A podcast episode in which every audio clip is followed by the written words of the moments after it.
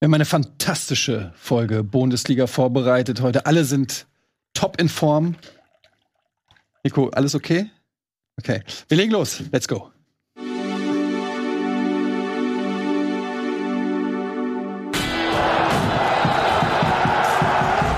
Herzlich willkommen zu Bundesliga fast live heute mit einer fantastischen Gästin. Lena Kassel ist am Start. Guten Tag, guten Tag.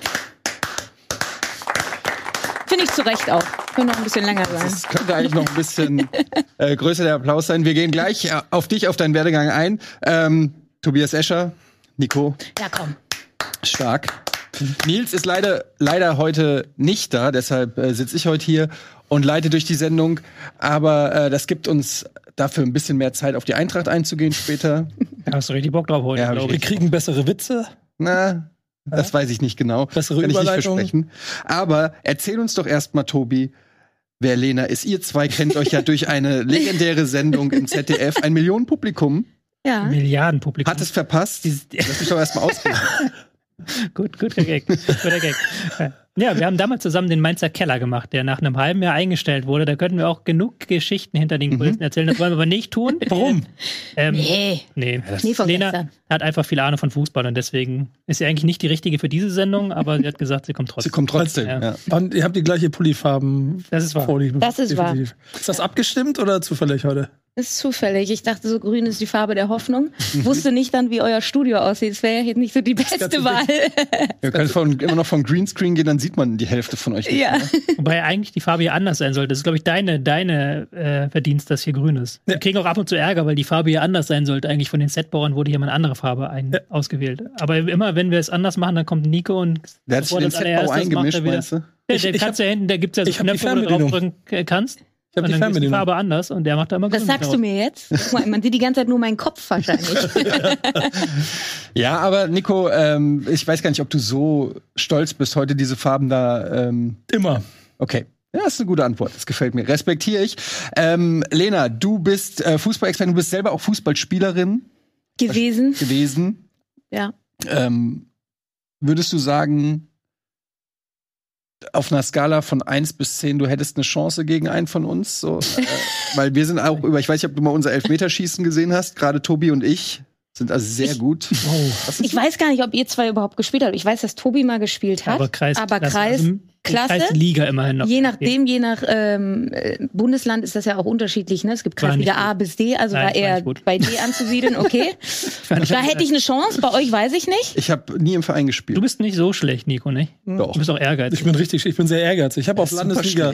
Landesliga auf der 6 aufgehört. Ich habe im Sturm Ja, aber angefangen. Landesliga ist ordentlich. Land Landesliga Ja, aber aufgehört. er hat in der Landesliga aufgehört, nicht angefangen. nee, da äh, aufgestiegen. Also ich glaube, es ist äh, safe äh, to say, dass du hier die beste Kickerin bist. Am, Nico hat zweite Liga angefangen und Zweite ist Liga. jedes- jedes Jahr abgestiegen. ich habe zweite Liga angefangen, Landesliga aufgehört. Landesliga aufgehört, Ähm, genau. Aber man kennt dich wahrscheinlich auch, zu, zumindest zur Zeit vor allen Dingen durch die Berichterstattung bei der Champions League auf Amazon. So ist es. Und übrigens, glaube ich, schulde ich dir einen Kaffee, kann das sein? Nee, ich schulde dir einen Kaffee. Was hatten wir gewettet? Und du schuldest. Äh, Nils. Nee, wir schulden dir alle einen Kaffee, glaube ich. Du schuldest Nee, ich hatte gesagt, Haaland macht drei Tore. Kaffee. Ich habe gesagt, Harald macht kein Tor. Aber ich schulde dir einen Kaffee und du schuldest Nils einen Kaffee. Also Deswegen schuldest gebe ich am Nils besten. Nils Geht um die Champions Kaffee. League äh, Ja. gegen Bayern. Er hat, machen immer er hat eins gemacht. Er hat eins gemacht. Ich habe gesagt, er macht drei. Ich habe gesagt, er macht keins. Ein bisschen weit aufs Fenster gelehnt. Ja. Die machen Aber er irgendwelche zwei Wissen Scorer- wissen dann Okay. nicht mehr, was sie gewettet haben am Ah, Ende. okay. Er hat zwei Scorerpunkte gemacht. Also ich war auf jeden Fall nah dran. Aber nicht ganz. Aber wir sprechen nicht über die Champions League. Wir sprechen erstmal, ähm, und damit kommen wir jetzt auch mal hier zum Thema, über die aktuelle, über den aktuellen Bundesligaspieltag. Und natürlich ist das Top-Thema, ähm, wie sollte es anders sein, der BVB. Ähm, habt ihr eine besondere Beziehung zum BVB? Ja, also ich bin genervt vom BVB aktuell, weil er uns das Meisterschaftsrennen vermasselt. Ich würde gerne das aus rechtlicher Sicht auch ein bisschen Aus aufdröseln. rechtlicher Sicht. Ist es erlaubt, so blöd zu sein wie der BVB? Ist das rechtlich nicht irgendwann justiziabel? Ist es, das, da, damit stellst du ja schon die erste These auf, dass es Dummheit war vom BVB. Also besonders schlau war es nicht oder seien sie kriegen Geld dafür, dass sie nicht Meister werden, aber Ey, da sind so viele Sachen, die ich mich gefragt habe im Nachhinein. Warum teilt man der Mannschaft nicht mit, dass Bayern 1-1 ausgegangen ist? Wurde das nicht mitgeteilt? Nee, da gibt es irgendwie. das überliefert? Ich glaube sogar, also im Stadion ähm, gibt's ja, also jeder, der schon mal im Stadion war, weiß ja, dass es da gewisse Jingle gibt, sobald auf den Nebenschauplätzen irgendwas passiert. Und ich meine mich daran erinnern zu können, dass der äh, Kommentator von diesem Spiel dann auch durchgesagt hat, hier gerade großes Raunen in der BVB-Kurve, weil eben das ähm, Ergebnis aus Bayern mitgeteilt wurde. Und besonders spannend, ich habe nochmal nachgeschaut, in der 71. Minute ist in Bayern das Tor gefallen, der Ausgleich durch Kramaric. Und in der 78. Minute schießt der VfB Stuttgart den Anschlusstreffer. Und ich sage euch, das kann man nicht sportlich erklären, das ist zwischen den Ohren passiert. Also du meinst, da gibt es einen Zusammenhang. 100 Pro. Die haben irgendwie psychologisch Die mitbekommen. weiche Knie gekriegt. Ja, die haben es mitbekommen. Dann gab es so ein paar unnötige Wechsel. Also kann man vielleicht dann doch sportlich erklären. Ich weiß nicht, wenn man 2 zu 0 führt in Überzahl, wieso man dann nicht Moda Hut bringt, sondern halt so Spieler wie Beino Gittens, Marco Reus. Also kann ich nicht so nachvollziehen. Die sieben Minuten reichen ja auch aus, bis Uli Hoeneß bei seinem Festnetztelefon ist, um das in die Hand zu nehmen, um herauszufinden, wie die Handynummer von Terzic ist, um zu sagen, dass er gefälligst was machen soll. Ne? Aber er benutzt ja Fax. Ach so, stimmt. Ja, aber es ist natürlich schon kurios. Ich muss allerdings sagen, der BVB hatte ja genug Chancen, um eigentlich frühzeitig den Deckel drauf zu machen, oder? Ich glaube, wenn, da, wenn man, also das weiß ich nicht, aber wenn man 3-0 in die Halbzeit geht, dann brennt vielleicht nichts mehr an. Also ich fand es nicht besonders gut vom BVB, die zweite Halbzeit. Also du liegst ja 2 zu 0 vorne durch zwei Tore in der ersten Halbzeit, hast du da auch eine gute Offensivleistung gehabt. Und warum du dann ähm, nicht das Spiel mit einer Mann Überzahl komplett totstellst, das verstehe ich nicht. Das will halt in meinem Kopf nicht rein, dass du dann ähm, selber, wie du gerade gesagt hast, Lena, halt diese offensiven Wechsel machst, dass du selber halt immer wieder aufrückst mit äh, fünf, sechs Mann, um dann hinten in der Restverteidigung auch noch schlecht zu stehen bei einem Spielstand, der völlig zu deinen Gunsten liegt. Ich verstehe auch nicht, warum du dann nur noch 55% Ballbesitz hast. Weil du könntest ja das Spiel komplett totstellen eigentlich. Du könntest ja einfach hinten 1000 Pässe spielen. Du musst ja nicht mal ein Ballbesitzfanatiker sein, dass du sagst, wir sind Meisterschaftskandidat. Wir spielen gegen den, ich glaube, VfB ist als Vorletzter ins Spiel gegangen.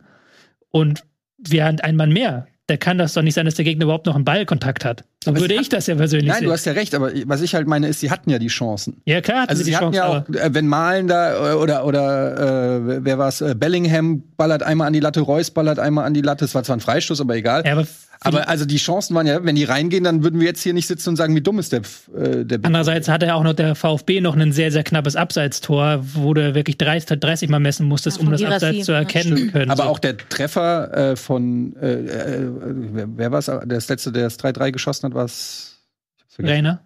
Ray, war Rainer das letzte Tor? Ah, nee, das allerletzte Nee, meinst von- du äh, von, vom VfB. ähm, Dings, äh, Silas. Silas. Ja? Das Was? 3-3. Ja, okay. Aber das war ja auch, weil Kulibali einfach über den Ball haut. Ja. Also in, in neun von zehn Fällen trifft er den Ball und Aber neun, aber eigentlich, Oder? wenn, eigentlich, wenn du deutscher Meister werden willst, zumindest ist das meine persönliche Ansicht, dann solltest du doch so ein Spiel totstellen. Dann solltest du doch wirklich dafür sorgen, dass der Gegner keine Chancen mehr hat und erst recht keine Konterchancen mehr. Also dieses Abseitstor war halt so wahnwitzig, weil du einen Ballverlust hattest und dann so unsortiert hinten standest, dass der VfB dich ausspielen konnte, wo ich mir denke, beim Stand von 2-0 gegen eine Mannschaft in Unterzahl, da kann das doch eigentlich nicht sein. Vor allen Dingen äh, Kulibali, klar, also wir kommen zum zweiten Zeitpunkt der Verunsicherung oder eher zum ersten Hummels raus, ja, und dann hast du halt mit einer Innenverteidigung aus Emre Can, einem nominellen Sechser und einem 19-jährigen Rookie gespielt. Also so wirst du halt auch nicht Meister. Gehört auch zu weit dazu. Niklas Süle verletzt, Nico Schlotterbeck verletzt und dann fällt auch noch der dritte IV aus. Also es hatte auch ein bisschen was mit Pech zu tun. Das war der erste Moment der Verunsicherung, als Hummels rausgegangen ist, habe ich äh, so gefunden. Und ähm, Kulibali war am Ende dann bei diesem 3 zu 3 die ärmste Sau, weil das fängt viel früher an. Guerrero bleibt stehen auf der linken Seite, Gio Reyna muss ins 1 gegen 1. Also die Zuordnung hat da schon nicht gepasst. Du hast nicht genügend ähm, Spieler hinter den Ball bekommen. Und dass dann der 19-Jährige über den Ball tritt, das ist höchst unglücklich, für ihn vor allen Dingen, aber es fängt schon viel früher an. Und da können wir dann auch schon, und das will beim BVB niemand hören, Mindset, Mentalität, wie gehst du dann mit so einem knappen 3 zu 2 von der Einstellung her in die letzten Phasen? Und das war meiner Meinung nach viel zu arrogant, naiv und dumm. Da sind wir wieder beim Thema. Es ist Stich, dumm. Stichwort äh, Mukoko-Jubel. Ach, das finde ich ein bisschen, Ja, finde ich auch. ein bisschen, bisschen zu groß gehalten, dass er da emotional, wer weiß, was davor irgendwie passiert ist, aber irgendwie einen Spruch für irgendwas gekriegt hat. Ob es so eine Situation gibt, das ist eine Kleinigkeit. Da. Ist ja auch das, was wir an Mentalität dann fordern. Ja, ich kann ja auch verstehen, wenn VfB-Fans dann das als Häme rausziehen nachher und das, das dann nachher vertreiben. Das verstehe ich dann auch, so als aus VfB-Fansicht.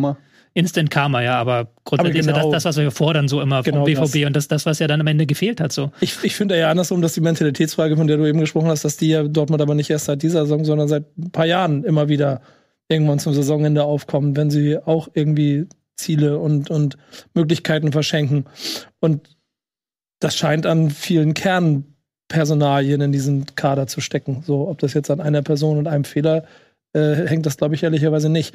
Ähm, und irgendwie an der mentalen Zusammenstellung der ganzen Mannschaft. Denn ich bin nach wie vor genauso fassungslos wie ihr, dass du dieses Ding hergibst, egal wie individuell dieser eine Fehler war, von dem du gesagt hast, der passiert nicht. Eigentlich, das mit dem übers Ball, über den Ball treten, dann geht's, geht's 3-2 aus.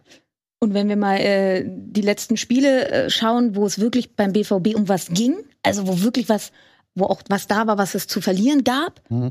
in München, gegen Schalke, DFB-Pokal gegen Leipzig, Champions League gegen Chelsea, jetzt gegen Stuttgart. Ja. Immer wenn es drauf ankommt, sind sie nicht da. Ja. Und das ist dann im Endeffekt auch der ausschlaggebende Punkt, wieso du vielleicht wieder nicht Meister wirst, weil du abgezockt sein musst. Vielleicht auch eine positive Arroganz, die Mokoko-Attitude.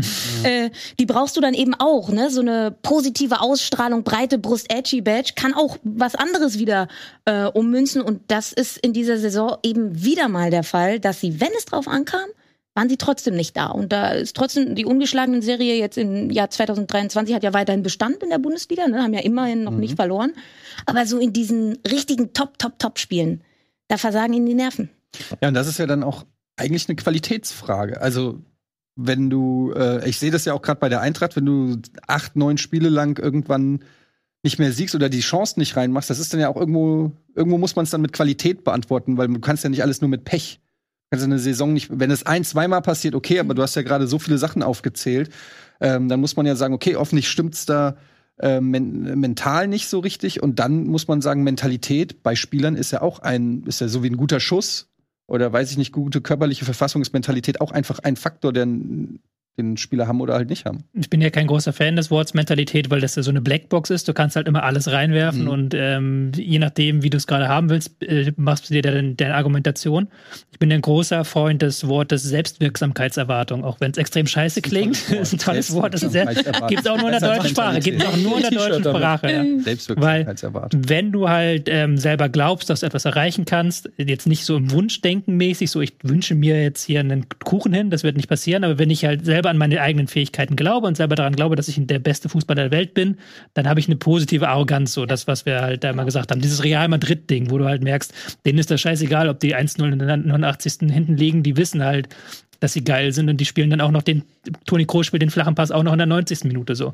Und diese Form der, der äh, positiven Arroganz, wie man es ja auch so schön sagt, dass du den Gegner dann einfach tot spielst, dass du sagst, ey, wir sind hier die geilen Dudes und ihr kommt nie wieder an den Ball. Diese Form der positiven Arroganz fehlt ja beim BVB Also eindeutig. Selbstvertrauen, sagst du. Selbstvertrauen, ja, kannst du auch so, Selbstvertrauen ist ja noch ein größer äh, Begriff. Ja, einfach diese, dieses Vertrauen in die eigenen Fähigkeiten, auch dieses Vertrauen daran, dass man besser ist als der Gegner und dem Ge- Gegner dann auch damit so eine gewisse Weise tot stellt. Steht da nicht dann aber auch irgendwie, wenn wir jetzt Grundsätzliches über BVB gerade diskutieren, auch die Philosophie der Kaderplanung so dem Ganzen im Wege? Weil in der Regel ja, ich meine, wir- es wird jetzt auch an Bellingham moniert, dass er an bestimmten Stellen nicht das macht, was er machen soll. Und Mhm. der Typ ist 19 Jahre alt.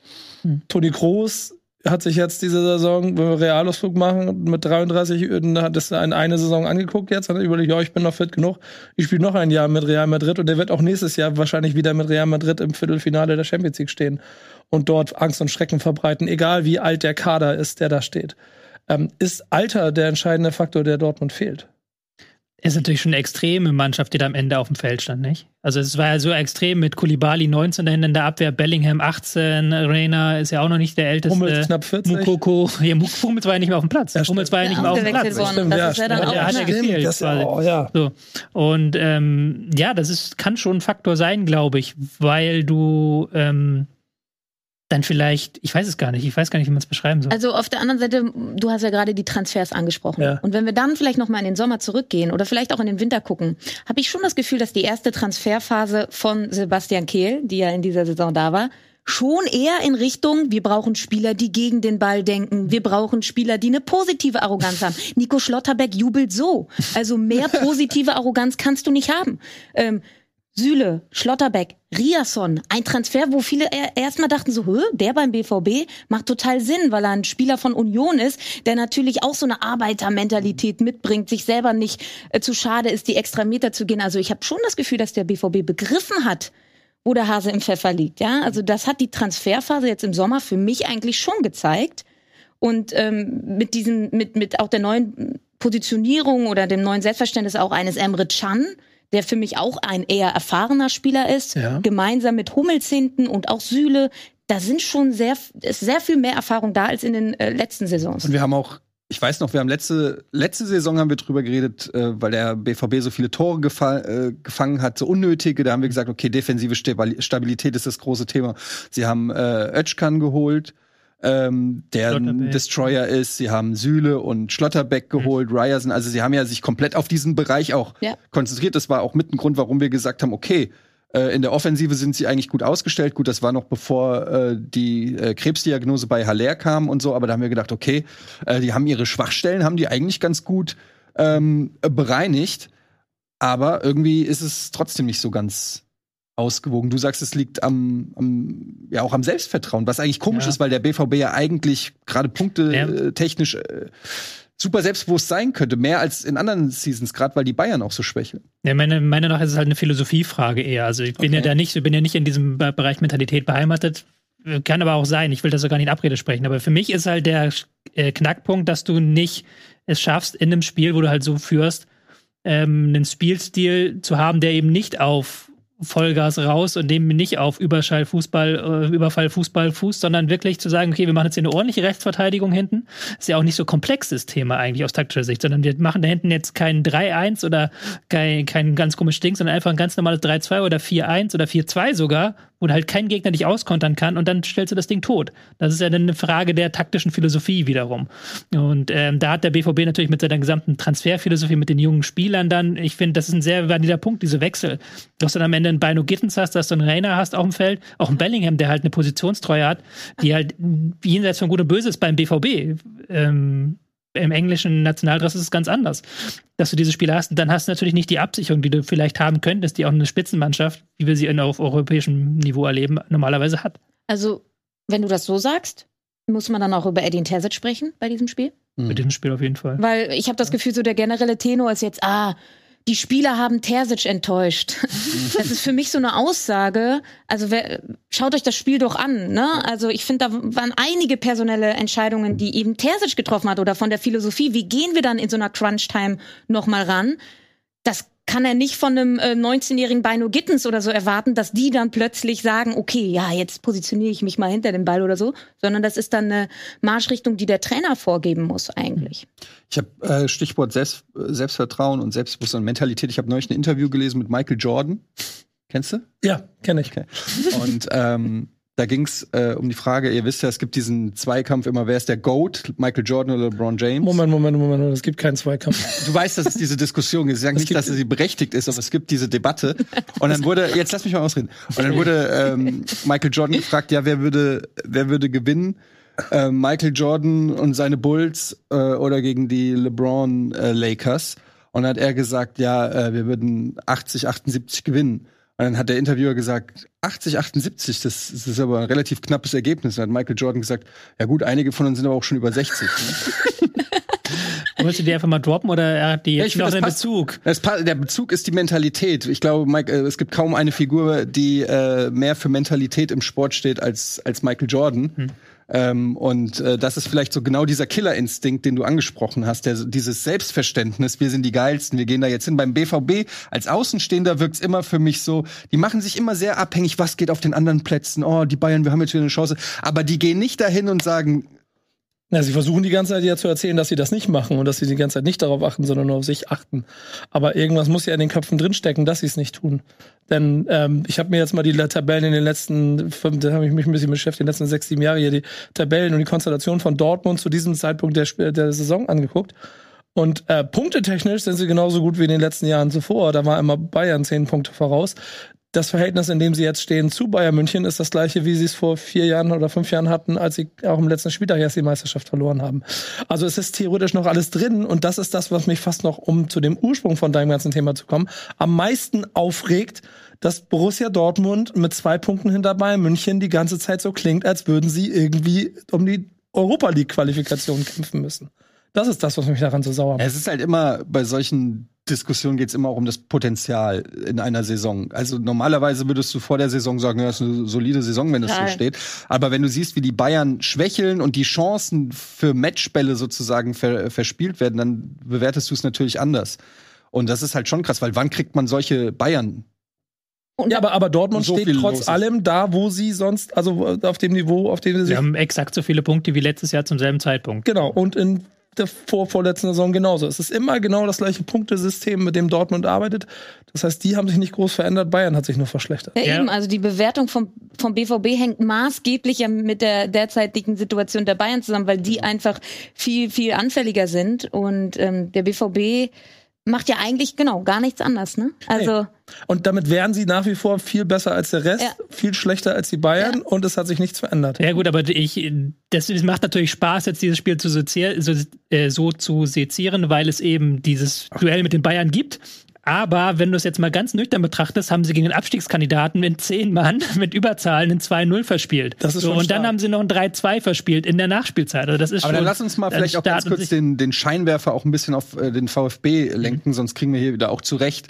Ähm, ja, ich habe schon zwei äh, Anrufe in Abwesenheit von Noah. Der, ja, ähm, der sagt, wir sprechen zu viel über Neuer Dortmund Trainer Sebastian Hoeneß. Mhm. Ungeschlagen. Ähm, erkennt man da schon äh, Handschrift? Ist das auch auf seinem Mist gewachsen, dass, dass der VfB zumindest kämpferisch äh, sich nie aufgibt? Das ist ja auch, muss man sagen, ähm, was bei dem einen Verein vielleicht an Mentalität fehlt, muss man sagen, hat der, hat, hat der VfB Stuttgart zurzeit, finde ich, äh, einen Überfluss fast schon. Also, weil so da, von solchen Nackenschlägen sich zu erholen und dann äh, das, das Spiel zumindest noch mal auszugleichen, ist auch nicht selbstverständlich, wenn du auf dem vorletzten Tabellenplatz stehst, finde ich. Also er hat die, er hat die Dreierkette etabliert. Also ich würde eigentlich eher sagen, Hönes hat äh, das gemacht, was äh, Labadier nicht gemacht hat, weil mhm. er hat ähm, die Spieler auf ihre bestmöglichen Positionen gestellt. Für mich maßgeblich äh, kann man das ablesen an Joscha Wagnumann, äh, der ein fantastisches Spiel gegen Borussia Dortmund absolviert hat, weil er eben ähm, noch eine Absicherung hinter sich weiß. Aber Hönes profitiert eben auch davon, dass Girassi wieder fit ist. Ich habe mhm. vor ein paar Wochen, Monaten, glaube ich, gesagt, vor seiner Verletzung, das ist ein riesiger Faktor, den der VfB Stuttgart da unten im Abstiegskampf mhm. drin hat, weil er einfach einen Striker hat, der trifft, der enge Spiele entscheiden kann. Das ist bei wenigen da unten der Fall. Das ist nicht bei Hertha BSC der Fall, das ist auch nicht bei Schalke der Fall, wenn man jetzt mal Marius Bülter ähm, ausklammert so. Äh, und auch Hoffenheim hatte vor André Kramaric jetzt nicht wirklich den Striker vorne. Also das war etwas, wo ich dachte, okay, äh, wenn der weiter fit bleibt, dann wird der VfB Stuttgart da unten bestehen. Und dann hat er sich halt verletzt und das äh, ging einher mit der äh, Installierung von Bruno Labbadia, er hat natürlich damit auch ein bisschen Pech gehabt, also den besten Stürmer ähm, da nicht zur Verfügung zu haben. Sieben Tore in 16 Spielen. So, und Hoeneß hat jetzt alles wieder da, ne? Und davon profitiert er auch. Mhm. Ja, wir haben letzte Woche lustigerweise auch noch über Wagnumann genau das gleiche gesprochen, du hast auch gesagt, ne? Jetzt äh, wird er positionsgetreu äh, eingesetzt und ähm, hatte ja auch, glaube ich, U, was, U21 hat er gespielt. Und, oh, Nationalmannschaft, ja. Ja, hm. Wir haben lange über ihn geredet und dann macht er dieses tolle Spiel gegen den BVB. Hm. Wie sieht's denn aus, wenn wir jetzt mal auf die Tabelle gucken? Jetzt können wir sie einblenden, können wir kurz drauf gucken. Also oben ist natürlich klar, äh, die zwei Punkte Abstand zum FC Bayern haben wir schon gesprochen, über FC Bayern sprechen wir gleich. Aber wenn jetzt mal unten in den Abstiegskampf äh, reinzoomen, das ist natürlich schon auch krass, was da unten abgeht. Ähm, was ist, was, wie schätzt ihr den VfB ein da unten? Wie, also ich werde nicht schlau, ehrlich gesagt, aus diesem Abstiegskampf dieses Jahr. Wir sitzen jede Woche hier und äh, ändern unsere Meinungen. also ja, der VfB hat das jetzt das Momentum auf seiner Seite, wie man so schön sagt. Mit dem neuen Trainer ungeschlagen, die Mannschaft funktioniert. Du hast äh, Spieler, die jetzt auch wieder merklich Bock haben auf das, was sie tun. Ähm, das ist schon eine Mannschaft, mit der man rechnen muss, weil die auch eine gewisse Grundqualität mitbringen, auch im Spiel, auch aus dem Spiel heraus. Das hat man ja auch gesehen. Die Tore waren jetzt hier keine Standardtore oder irgendwie hin, hin, sich hingebogen, sondern ne, das zum Beispiel das 2-1 anguckst von Kulibali, der sich da durchsetzt, im wirklich sehr schick im 1 gegen 1 mit einem richtig tollen eröffnenden Pass von äh, Anton, der da von halb rechts einmal durch die äh, gesamte gegnerische Hälfte den Ball jagt. Das ist schon eine Mannschaft, die Fußball spielen kann. Und jetzt mit dem Aufwind durch den Trainerwechsel ist das schon äh, ganz gut, würde ich sagen. Jetzt ein wichtiges Spiel gegen Augsburg. Die können schon sich da unten so ein bisschen ähm, rauskämpfen in den kommenden Wochen vielleicht. Augsburg, Gladbach. Genau. Und dann kommt das DFB-Pokal, Halbfinale. Ja. Und dann, dann, also das gesamte Restprogramm von Main, äh, von, von Stuttgart mit, mit danach noch ähm, Hertha, Leverkusen, Mainz und Hoffenheim wie heißt es immer so schön, dieses, man, man hat selber in der Hand, das gilt hier aber noch mehr, weil sie nicht wie Schalke zum Beispiel drei Bretter noch vor der Brust haben in den letzten mhm. Spieltagen, sondern es ist überall in jedem Spiel für Stuttgart etwas machbar, würde ich sagen. Und am letzten Spieltag Heimspiel gegen Hoffenheim. Ja, da geht es dann um die Wurst. Für mich haben Hoffenheim und Stuttgart auch so ein bisschen eins gemein, das, was Tobi auch gesagt hat, sie spielen eigentlich nicht wie Abstiegskandidaten. Sie haben eine fußballerische Kultur, sie haben sehr gute Eins gegen Eins Spieler und ähm, mhm. Sie, das sagen auch die Stats, ne, wenn du die anguckst, die haben extrem viel Ballbesitz für einen Abstiegskandidaten, haben eine sehr gute Passquote, viele Torabschlüsse. Sie haben sich halt sehr, sehr oft nicht belohnt, weil eben Girassi einfach mal sieben, acht Spiele ausgefallen ist. Mhm. Und dann haben sie zahlreiche herausgespielte Chancen, aber sie haben dann halt nur sehr limitierte Spieler, die dann auch den Ball ins Netz bringen können. Ähm, aber eigentlich spielt der VfB Stuttgart nicht wie ein Abstiegskandidat. Und im Prinzip gab es einen Trainertausch, ne? In Hoffenheim spielt jetzt. Ja gut, äh, Hönes ist ja schon länger weg, aber ja, trotzdem. Aber trotzdem ne? Mhm. Materazzo. Ja, ist auch interessant, wenn du natürlich weißt, dass Mislintat auch gegangen ist, weil er Labadia nicht wollte und eher halt so einen Trainer wie Hoeneß haben wollte und dann auch gesagt hat, ja, Mislintat, ähm, der Labadia ist vielleicht nicht der richtige Trainer für den VfB. Im Nachhinein ein großes Missverständnis, sagen wir es mal so. Jo.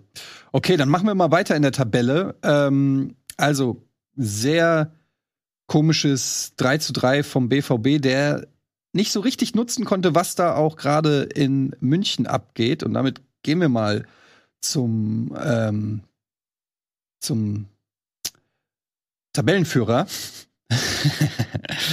ja. Sind sie noch? Dann sind sie noch. 1-1 in Hoffenheim.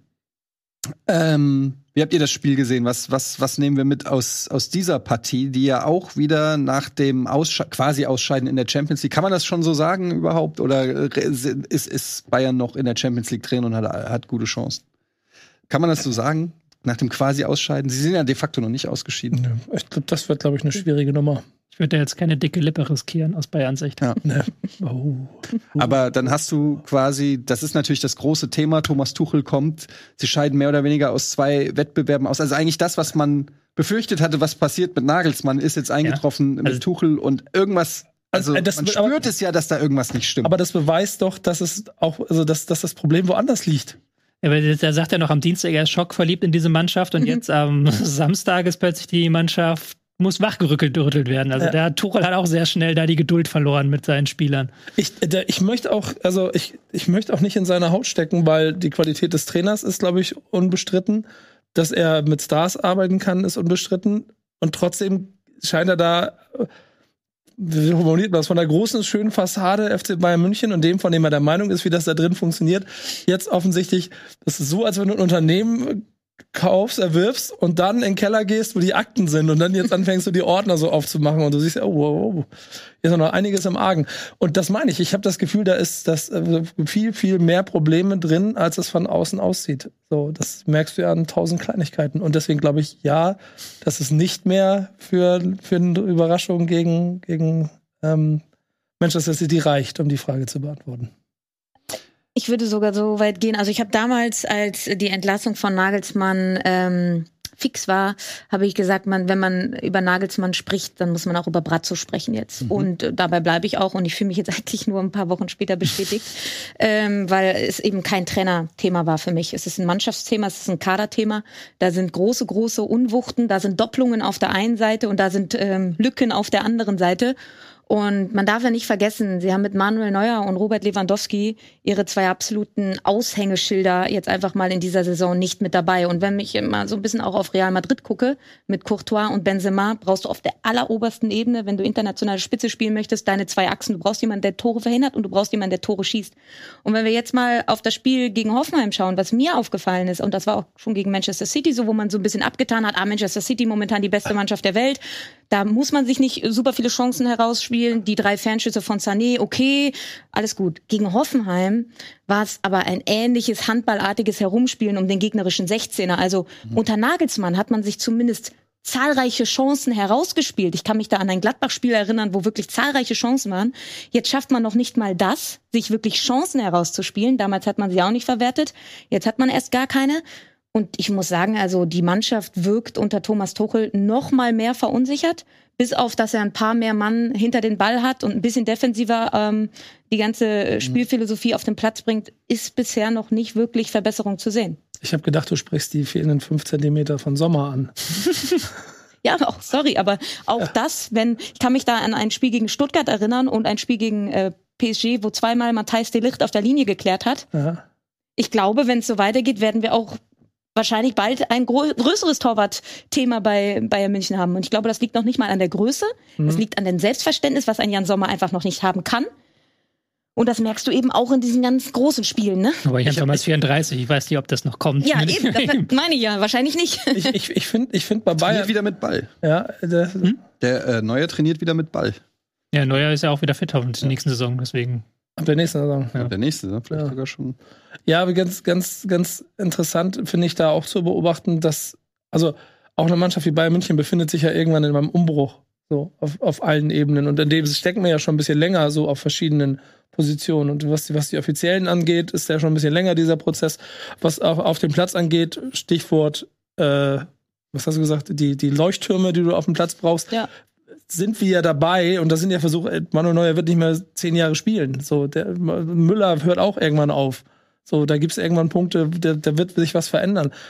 Und da hat Bayern München gerade, glaube ich, mal abgesehen von, von vielleicht der, Sechs auf allen Ebenen Probleme. Und ich glaube, das ist dann auch das Ergebnis, warum du halt, halt so in der Saison stehst, wie du da stehst.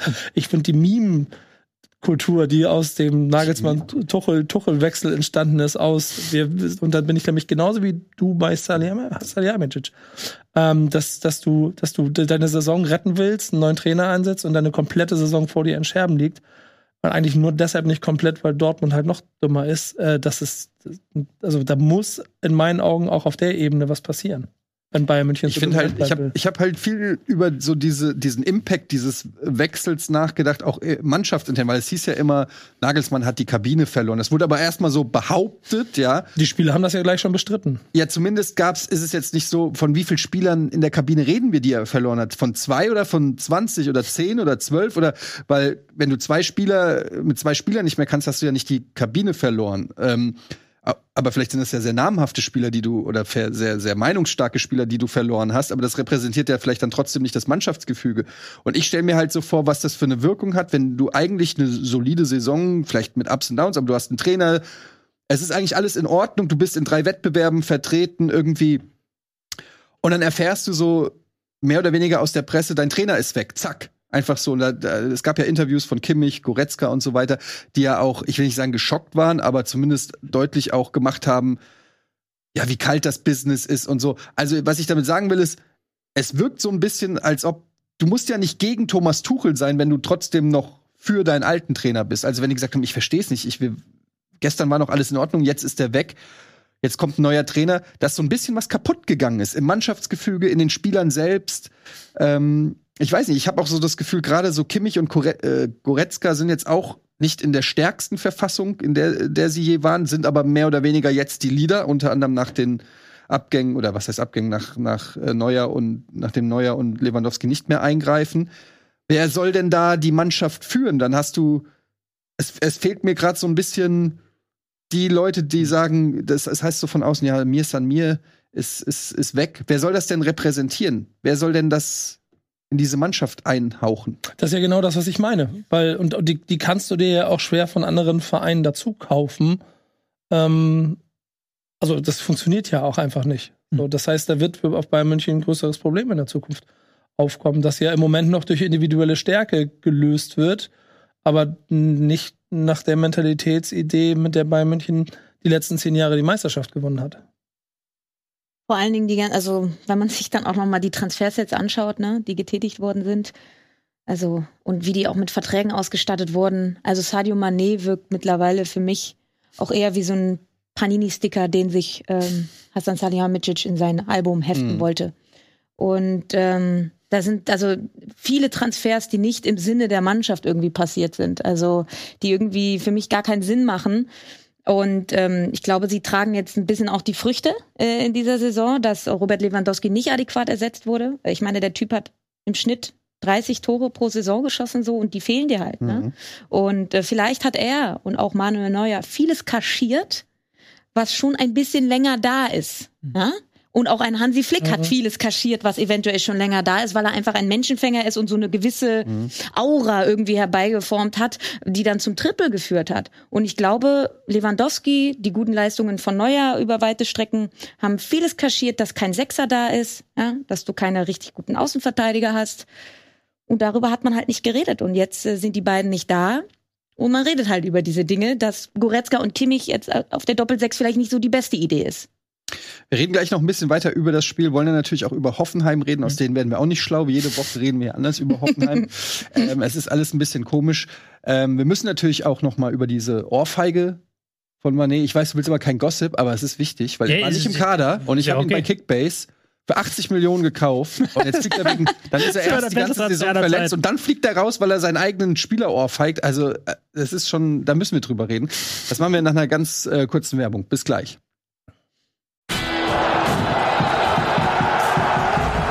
Willkommen zurück bei Bundesliga und wir reden natürlich hier immer noch über den Tabellenführer und das Match gegen äh, die TSG Hoffenheim. Und da müssen wir natürlich auch mal über den Fall Manet reden, der nicht im Kader stand aufgrund eines äh, einer, äh, eines Angriffs auf seinen Mitspieler Sané. Eines Angriffs. Eines Angriffs. Das klingt, das klingt so. Ja, ich weiß ja nicht genau, was es war. Also ich glaube, es war, es, es heißt, es war eine Ohrfeige oder ein Schlag ins Ein Gesicht. Schlag ins Gesicht, glaube ich.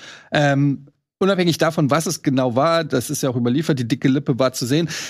Wie geht man da wieder, also kann Mané nächste, nächste Woche wieder im Kader stehen und, und ähm, oder äh, als Fußballerin kann man, ich weiß nicht, ob das bei euch auch passiert, aber ist das so, kann man das abhaken? Hast du Passiert schon mal einem eine Bombe gegeben in der Kabine? Nicht, nicht den eigenen Mitspielerinnen, aber so bei den Gegnern war ich auch schon so. Okay, aber das ist ja? Das Gegner auch in ist aber Ordnung. was anderes. Aber Also, ich glaube, das gab's ja schon immer. Franck Ribéry und Ayen Robben haben sich auch manchmal gefetzt. So, das gehört dazu. Wir wollen doch Typen haben. oder Ja, so da sind sie ja. Und ich hatte eigentlich gedacht, weil Leroy Sané hat sich ja auch anscheinend dafür eingesetzt, dass die Strafe von Sadio Mané nicht ausufernder als ein Spiel Suspendierung sein soll. Und ich habe gedacht, hey, vielleicht ist das genau etwas, was die Bayern jetzt brauchen. Das war vor dem Spiel gegen Hoffenheim. okay, das Das ist wichtig, dass ich das erwähne.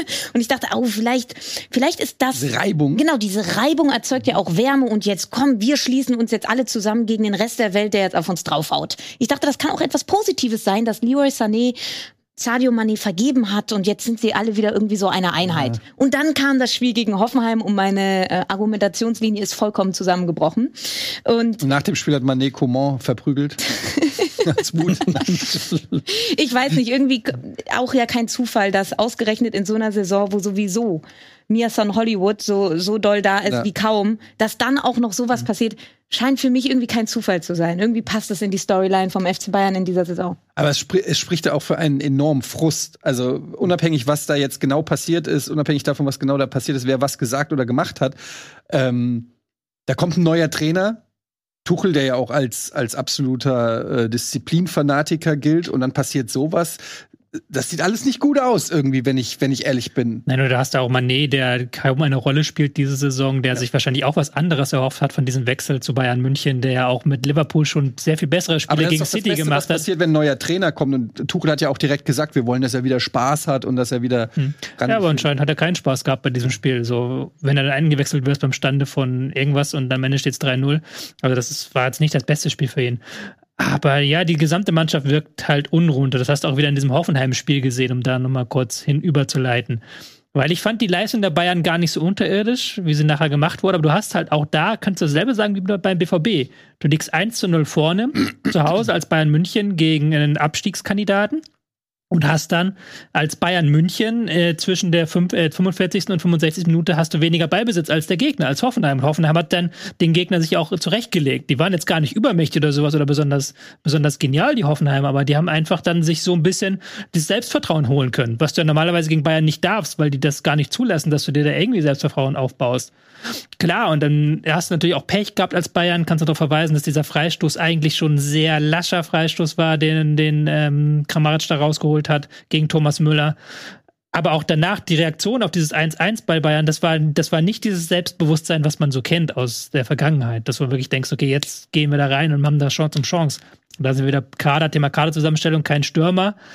Ich habe, das sage ich seit Anfang der Saison, wenn die Bayern wechseln, dann habe ich nicht das Gefühl, dass das Spiel besser wird. Im Gegenteil, Gravenberg ist, da gibt viele Bayern-Fans, die fordern, dass der Wehr eingesetzt wird. Bei mir, für mich hat er bei Bayern noch nichts gezeigt, weswegen er mehr Minuten bekommen sollte. Im Gegenteil, ähm, Tell ist ja auch ein Fremdfaktor da gewesen und Musiala ist von der Bank nicht dasselbe wie auf dem Feld. Also das ist dann auch ganz, ganz schwierig, diese gesamte Kaderzusammenstellung in der Tiefe, in der Breite, weil diese erste Elf spielt eine ganz okay erste Halbzeit, hat dann eigentlich auch Chancen, um 2-0 zu machen, aber dann machst du die Wechsel und dann kommt nachher nichts nix ordentliches rum. Mhm. Und Hoffenheim meldet sich zurück. Kramaric, glaube ich, vier Tore in den letzten vier Spielen. Mhm. Ähm, Im Abstiegskampf. Also, die, ich werde einfach nicht schlau aus Hoffenheim. Wir sitzen jede Woche hier und sagen, ähm, ja, das ist eine verkorkste Saison und äh, am Anfang der Saison, weiß ich noch, haben wir sie in die Euroleague äh, gequatscht. Jetzt äh, regelmäßig reden wir darüber, ob sie in der zweiten Liga spielen.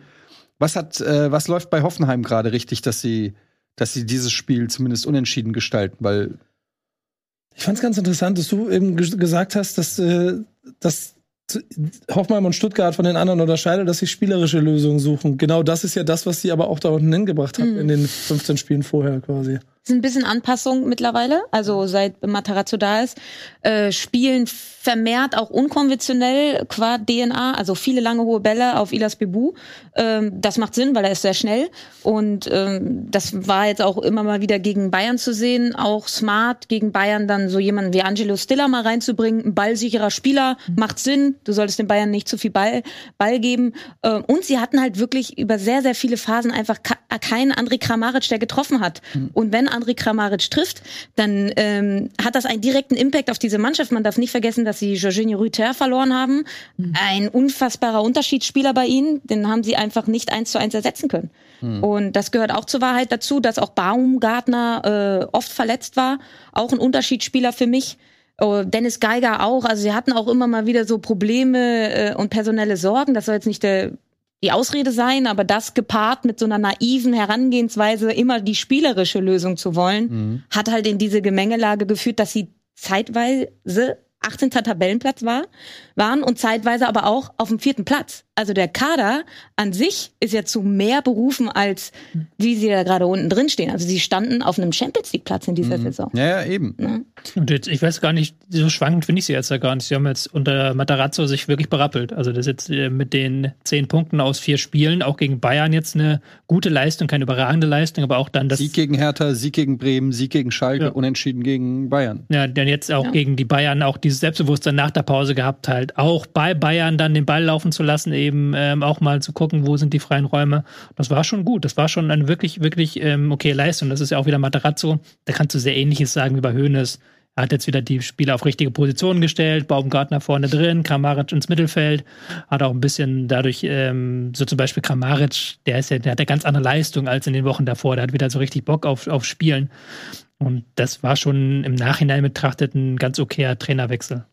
Ja, auf jeden Fall. Also ein Trainerwechsel, der sich absolut rentiert hat. Davor gab es, glaube ich, sechs, sieben Niederlagen in Folge, seitdem zehn Punkte in den letzten ja. vier Spielen. Also das ist für Hoffenheim richtig gut gelaufen. Können am Wochenende Köln so ein bisschen mit reinziehen. Hm? Gegen, die spielen gegen Köln, glaube ich, am Wochenende. Und wenn sie jetzt gegen Köln gewinnen, dann ziehen sie an Köln vorbei. Also mhm. schon, die können sich da unten schon ganz gut befreien draus. Wir können eigentlich direkt mal beim Trainerwechsel bleiben, denn es gibt einen weiteren Trainerwechsel, auch wieder im Abstiegskampf. Und da müsst ihr mir mal sagen, wie, wie ihr das bewertet. Kein geringer als Paul, Paul Dardai ist zurück zum dritten Mal, soll er die Hertha retten. Und es äh, ist vielleicht nicht ganz so überraschend, dass Sandro Schwarz entlassen wurde. Aber hättet ihr mit Paul Dardai als Ersatz gerechnet? Du musst immer mit Paul Dardai rechnen. Ja, Hertha, oder? Also ich, ich, ich, finde ja, dass äh, Hertha auch, also die sind ja dabei, auch glaube ich, was intern zu versuchen, ganz so viel zu retten, aber so wie sich Hertha in den letzten Jahren aufgestellt hat, ist in der Situation, in der Hertha sich aktuell befindet, Paul Dardai die einzige logische Konsequenz aus der, glaube ich, sonst äh, sonstigen großen Verzweiflung, die da offensichtlich auf dem Flur in der Geschäftsstelle herrschen muss, weil ich kann es mir nicht anders erklären. Du kannst die Geschichte von Hertha BSC seit 2019 sehr gut anhand von Paldada erzählen. ja, ja. 2019 wurde er unter Preetz entlassen, weil sie attraktiveren Fußball spielen wollten. Ja. Wohlwissend, äh, dass sie ein bisschen mehr Cash jetzt haben. Er wurde einfach entlassen. Man muss dazu sagen, damals haben die Fans auch gesagt, oh, ich glaube, wir haben ein bisschen Bock auf irgendwie geileren Fußball so. Ähm, So, und im Rückblick muss man sagen, es ist, äh, wir kommen wieder bei Paldada raus, weil also es ist in der Zeit nicht besser geworden, ganz im Gegenteil, es ist nur teurer geworden und nicht besser, nicht attraktiver. Und da bin ich bei dir, Nico. Also die einzig logische Trainerpersonalie, die das noch im Ansatz in irgendeiner Form retten könnte. Und ich bleibe im Konjunktiv. Es ist nicht klar, dass Paldada das schafft, weil das ist auch mit Abstand seine schwerste Aufgabe, äh, nur noch, ich glaube, sechs Spieltage, Platz 18. Das ist schon eine echte Herausforderung, vor allem weil er den mit Abstand schlechtesten Kader der letzten drei, vier Jahre hat. Also Bobic hat vehement ausgedünnt. Er hat eigentlich individuell sehr gute Spieler wie Piontek, Boyata, Toruna Riga, Ekelenkamp, die eigentlich alle qua äh, Potenzial wirklich gute Bundesligaspieler sein könnten, durch Spieler wie Sunic, Uremovic, und Konga und Niederlechner, der noch nicht einmal getroffen hat, ersetzt. Also der Kader ist schlechter. Und von daher wird es eine große Herausforderung von Paul Dardai, aber wenn es einer schafft, dann er. Ich finde ich find ganz lustig, dass in der Ära Paul Dardai, also zwischen in seinen ganzen, ist Jürgen Klinsmann der mit dem größtbesten Punkteschnitt für Hertha BSC. Stimmt, den gab's ja auch mal. Ja, aber genau. Paldada auch mit dem zweitbesten Ja. Punkteschnitt der letzten zehn Hertha-Trainer. Ja, genau, Ne? genau. Also- Das heißt, er ist dann, weil mein Klinsmann ja ist Quatsch und die denken ja bei Hertha offensichtlich eben nee über das nach, was sie, was sie alles schon mal hatten. Und dazu kommt ja die neue Philosophie. Es ist ja nicht mehr Big City Club. Jetzt geht's darum, wieder Arbeiterclub zu sein. Das ist die neue Philosophie. Dann ist Paul Dardai auch die beste Option. Ich persönlich hätte gerne Jerome, äh, Kevin Prince Boateng auf dem, auf dem Trainerposten gesehen. Äh, Also da das doch doch doch das hätte, das hätte ich gerne gesehen als Spielertrainer in die in die Rest der Saison und dann mit ihm in der zweiten Liga durchstarten. Äh, Das Restprogramm von Hertha zeigt aber, du hast den richtigen Trainer für das, was da noch kommt. Denn jetzt kommen nur noch also wenn man das mal schnell zusammenfasst, jetzt kommt Werder Bremen. Ich kotze jetzt schon da vor diesem Ich bin am Samstag im Stadion. Ähm, dann, dann Bayern, ja gut. Und dann aber Stuttgart in Köln gegen Bochum in Wolfsburg. Es ist, es ist, also du kannst dir, glaube ich, so ein, so ein, so ein Tour-T-Shirt, Fan-T-Shirt von Hertha, die Dardai-Rettung aufschreiben. 34. Spieltag in Wolfsburg, ein Auswärtssieg und sie sind 16. und gewinnen dann wieder die Relegation gegen den HSV. Aber dann sag uns, Irgendwie so. sag uns mal, Tobi, was äh, erwartet uns denn jetzt mit Paul Dardai? Was Also kein? Offensivfußball. Ja, der wird der gucken, dass er da hinten die Null hält, möglichst gut. Und dass sie halt weniger Chancen zulassen, als sie zuletzt getan haben. Bin sehr gespannt, was er da taktisch äh, macht, ob er da jetzt auf die Viererkette zurückkehrt oder bei der Fünferkette bleibt, die sie zuletzt gespielt haben. Er hat ja beide schon versucht in dieser Saison. Also es ist jetzt nicht so, dass Sandro Schwarz da irgendwie hing an einer der Varianten. Und dann, ich glaube, dass sie halt wirklich aus dieser Stabilität heraus agieren werden. Dann vielleicht ein paar Standards noch auf die Liste setzen, weil das ist, glaube ich, noch ein Bereich, wo ähm, Hertha sich stark verbessern kann und was wovor Dada ja auch steht, so ein Stück weit. Kann ich auch gleich den Zusatz. War gerade Pressekonferenz, ich habe den PK-Ticker gelesen, er hat genau das gesagt. In der Vergangenheit haben uns Standards immer gerettet, also kannst du davon ausgehen, Flanke, Kopfballtor. Ja, bin ich sehr gespannt, auch was er personell macht. Ähm, ob er Boateng, der jetzt zuletzt auch gespielt hat, aber wo du auch Verschleißerscheinungen gemerkt hast, um es mal sehr milde auszudrücken, ob er da nochmal auf ihn setzt, so ein Stück weit, um, wie er da auch die Mannschaft aufstellt. Weil das muss man ja auch dazu sagen, das gegen Schalke war schon so ein halber Offenbarungseid und da kannst du viel schlechter kannst du es nicht machen. Und wenn du es zumindest schaffst, dass die Abwehr nicht mehr ganz so vogelwild spielt, dann hast du schon mal ein bisschen was gewonnen, weil fünf Tore gegen Schalke zu kassieren, Heidewitzka, das musst du auch erstmal schaffen. Ich habe mir noch mal die letzte Aufstellung von Paldada angeschaut, damals gegen Augsburg, äh, 3-5-2. Ähm, ich glaube, er wird eher, also was er auf jeden Fall machen wird, er wird nicht mit einem alleinigen Sechser Tolga Tigerci spielen. Ich glaube eher, dass er eine Doppelsechs, um auch Druck von der letzten Kette zu nehmen. Also vielleicht erst gar nicht so doll die gegnerischen Angriffe auf die letzte Kette zulaufen lassen, sondern schon vorher ein Stoppschild. Ähm, Vielleicht so ein 4-2-3-1. Ich kann mir Boateng auch auf der 10 vorstellen. Das hat er in der HSV-Relegation sehr gut gemacht. ähm, also das kann ich mir schon vorstellen. Du brauchst so jemanden auch auf dem Platz ähm, als Leader, als als Guider, das auf jeden Fall. Ähm, aber wenn Paul Dardai eine Sache machen kann, dann ist es hinten den Bus parken. Und wir haben gegen Schalke gesehen, dass das bitter, bitter nötig ist bei Hertha, dass er da auf jeden Fall daran die Prioritäten setzt. Ne? Ja, und wenn man sich mal den Weg von Schalke wiederum anguckt, die ja eigentlich auch schon weg vom Fenster waren, die haben ja genau das gleiche gemacht. Die haben auch einfach erstmal hinten den Bus geparkt. Und konse- er hat jetzt ein kürzeres Zeitfenster, aber ähm, bei dem Restprogramm die gegnerischen Mannschaften dazu zu bringen, dass die sich erstmal was einfallen lassen müssen, wie dieses Fußballspiel auszusehen hat, das kann schon ein Mittel sein. So. Aber also ich, ich muss noch mal fragen. Schalke hat 26 Tore bislang geschossen in dieser Saison. Also mit Abstand am wenigsten von allen Vereinen. Und dann fängst du fünf Tore. Also von, von diesen 26 vor dem Spiel hatten sie 21. Mhm. Ja, also das muss man sich mal vorstellen. Was hat Sandro Schwarz gemacht Verbrochen, oder meinst du? verbrochen, dass, dass du äh, fünf Tore äh, fängst gegen Schalke? Ja, das war ja wirklich ähm, ja gar nicht mal so, dass du sagen musst, Schalke hat da jetzt die geilsten Tore herausgespielt, die du je gesehen hast, sondern du kassierst die ersten beiden Gegentreffer nach Einwürfen, wo du halt dann so schlecht herausrückst, dass du hinten in der Kette einfach komplett unsortiert bist und dann auch gar keiner richtig rausrückt. Also es war, war ja richtig grausam anzuschauen, diese ersten beiden Gegentore. Das ist ein bisschen wie bei FIFA, wenn du merkst, dass der Gegner macht immer den gleichen Fehler, dass du immer die gleichen drei Pässe spielst und so sind die Tore gefallen. Das war richtig unangenehm zuzugucken. Und halt auch zu psychologisch sehr guten Zeitpunkten, Mhm. ne? nach drei Minuten und dann direkt nach dem Wiederanpfiff in der zweiten Hälfte wieder, als Hertha ja noch rankam Ja. mit dem Anschlusstreffer. Und dann wird's halt brutal schwierig auf Schalke, ausverkauftes Haus. Äh, und Schalke gegen die direkte Konkurrenz sehen sie sehr gut aus. Abseits jetzt äh, bei dem Spiel gegen Hoffenheim haben sie, glaube ich, gegen alle direkten Konkurrenten da Mhm. unten gepunktet. Hertha nicht.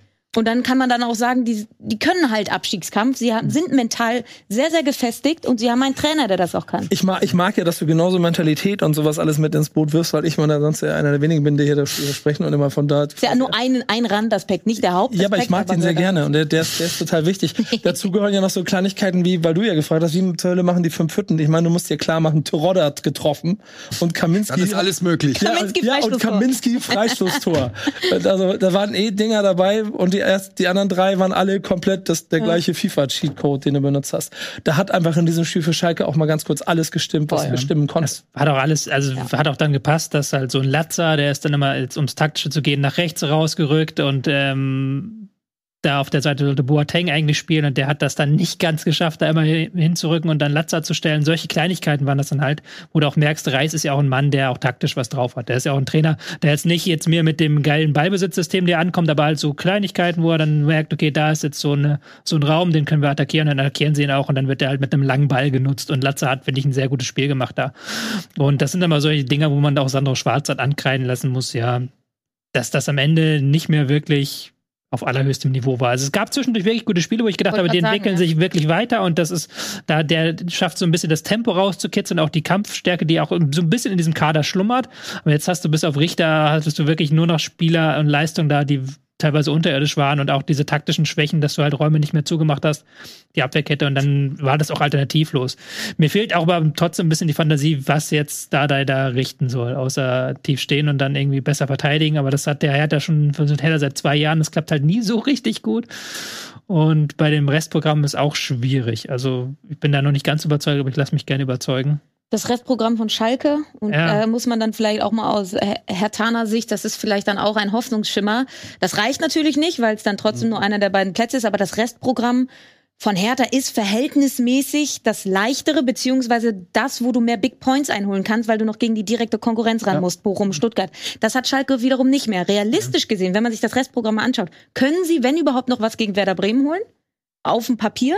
Wir wissen alle, so, so erklärt sich Fußball nicht, aber auf dem Papier würde ich sagen, wenn überhaupt gegen Bremen und der Rest unfassbar schwer. Freiburg, Bremen, Mainz, Bayern, Frankfurt, Leipzig. So. Weil du ja gesagt hast, die haben Punkte gegen die direkten Abstiegskonkurrenten geholt. Ja, es ist auch geil, haben sie auch gut gemacht, muss man auch Aber so gegen Leverkusen positiv- sehen sie dann halt blöd ja. aus, Nein, ne? nein, aber das ist ja aber okay. Aber du- sie haben halt alle schon gespielt. Ja, sie haben halt alle richtig. direkten Abstiegskonkurrenten Richtig. schon gespielt. Ja, man muss ja mal sagen, wenn sie den nicht geholt hätten, dann würden wir jetzt am 28. Spieltag über den zweiten oder nächsten Abstieg von Schalke 04 Ja. reden. Ja. So sind sie mitten im Rennen.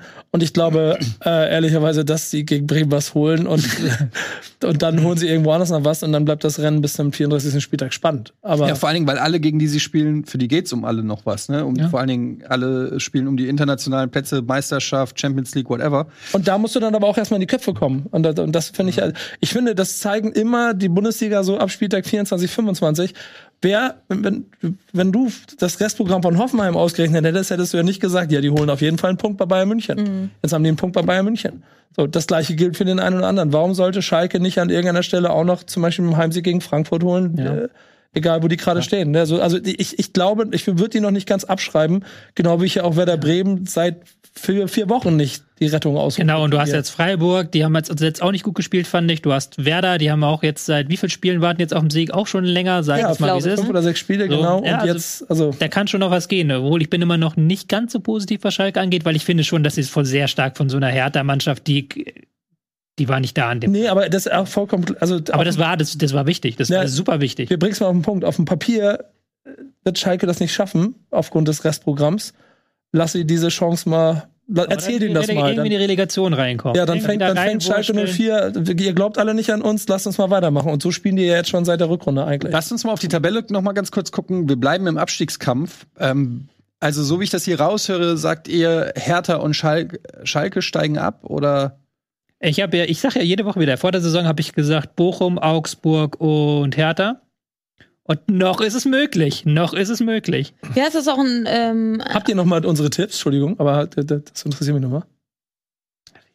Da, da sind unsere Abschnitte. Ah. Stuttgart, Augsburg, Bochum. Ja. Ist auch nicht, auch nicht unmöglich. Alles ist nicht unrealistisch, ne? Weil Köln und Bremen können jetzt an den nächsten beiden. Reiß dich mal ein bisschen zusammen. Bei den nächsten beiden Spieltagen. Ich sag nur so, Bremen muss jetzt gegen Hertha und Schalke. Da, ach wirklich, glaubst du, ich weiß das nicht, oder? Also, Mann! dann brennt der Baum, ne? Wenn sie da nicht gewinnen. Wollen wir da jetzt schon drüber reden? Nee, nee, ist okay, ich wollte es nur mal erwähnt haben. Ja, wir können aber erstmal, wir bleiben noch mal im Abstiegskampf. Da stehe ich jetzt, stelle ich noch, also sehe ich Werder Bremen noch nicht. Was also nicht heißt, dass wenn man nicht im Abstiegskampf ist, heißt ja nicht, dass man nicht absteigen kann, ne? Also das heißt nur, dass dieser momentan egal. ähm, wir machen erstmal jetzt auch so an. Wir machen mal weiter mit dem Spiel Union gegen Bochum 1-1. Ähm, was ist da mit Union los? Ist das jetzt, geht denen nach hinten die Luft raus? Ähm, ist Bochum, haben die sich gefangen? Was, äh, wie seht ihr die Situation? Luft raus. Also Union hat jetzt, also das war halt schon von der Art und Weise her schlechter, als wir es schon gesehen haben, aber jetzt auch nicht besser als generell erwartet, so würde ich es einfach mal sagen. Äh, Bochum ein, eine, eine Mannschaft, die extrem schwierig zu bespielen ist, die gerne auch tief steht, die kompakt steht. Ähm, Letsch hat Masovic auf die Sechs gezogen, weil Lucia nicht da ist, hatte damit eine gute Kompaktheit und da tut sich halt äh, Union Berlin schwer. Das haben wir in der Europa League gegen Saint-Gilloise gesehen. Das sind jetzt für mich keine Überraschungsergebnisse. Also das ist für mich ein Spiel, was so erwartbar war. Ich fand sogar, sie haben es besser gemacht als zum Beispiel im Hinspiel, wo ja das, was eines der schlechtesten Spiele war von äh, Union diese Saison. Du wirst halt bei Union jetzt nicht mehr irgendwie das fußballerische Feuerwerk sehen, auch nicht gegen Bochum, aber sie haben es dann irgendwie ganz gut hinbekommen, ähm, sie vom eigenen Kasten wegzuhalten, haben dann immer wieder ganz gute Bälle eingestreut nach vorne, auch so Verlagerung und dann über Standards halt ihre Chancen geholt. Das war halt so ein typisches Unionsspiel bis halt dann der Ausgleich kam mit dem Elfmeter, der unnötig war aus Union, ja. ich mal ganz klar sagen, dann diese rote Karte, gelb-rote Karte, die auch komplett unnötig war, wo, und da haben sie sich dann das Spiel so ein bisschen kaputt, äh, kaputt gemacht mit. Auch wenn sie danach nicht unbedingt die schlechtere Mannschaft waren und Bochum auch überfordert war dann mit der Überzahl. Aber solche, so, so, so hätten viele Spiele von Union die Saison ausgehen können, mit etwas mehr Pech auf Union-Sicht. Also das ist jetzt ganz, so wäre so für mich jetzt kein besonders schlechtes Union-Spiel. Also das war jetzt nicht so, dass du sagen kannst, das war überhaupt nicht Union-like, was sie da zusammengespielt haben in, dieser Partie. Nee, ich habe das ja auch schon ein paar Mal hier in der Sendung gesagt, dass ähm, auch zum Beispiel das Spiel gegen die Eintracht oder so, das haben sie gewonnen, also das Bundesligaspiel. Und das hätte auch in die andere Richtung ausgehen können. Ja, ähm, ja aber 52 Punkte, Freiburg ähm, zwei Punkte hinten dran. Leverkusen drückt. Muss man mal gucken, dass Union, die sind jetzt ausgeschieden aus dem DFB-Pokal, dass sie sich nicht noch eine starke Saison verhunzen, würde ich mal sagen. Ich glaube, das europäische Geschäft an sich, also wir reden jetzt nicht über die Champions League, aber ich glaube, Europa League, Europa Conference League, das ist safe eigentlich, kann ich mir nicht vorstellen. Und sie haben ja auch wirklich die komplette Saison über waren sie, glaube ich, nie schlechter als Platz vier oder so. Ich habe da irgendwas Irres gelesen, waren zeitweise sogar Tabellenführer. Also man kann ja auch nicht davon sprechen, dass sie jemals irgendwann in dieser Saison mal abgestürzt sind, sondern ja. sie haben sich konsequent da oben gehalten und dann kann man das gut finden oder nicht. Ich mag persönlich diese Art des Fußballs nicht. Das ist aber nur mein Gusto, aber es ist enorm erfolgreich erfolgreich und dementsprechend stehen sie auch verdient da oben drin, wenn du die komplette Saison über einfach nicht eine Schwächephase hast, dann ist das in Ordnung, dass das mit dem internationalen Geschäft belohnt wird. Absolut, aber umso schmerzhafter ist es auch, wenn du eine ganze Saison unter den Top 4 bist und dann am letzten Spieltag ja, auf, auf Platz 5 oder Platz 6 landest, das ist dann natürlich auch ärgerlich. Mhm. Ähm, muss man mal gucken, wohin, de, wohin die Reise geht äh, für Union. Also jetzt die letzten drei Spiele, ja, wobei das 2-0 gegen die Eintracht war ja DFB-Pokal.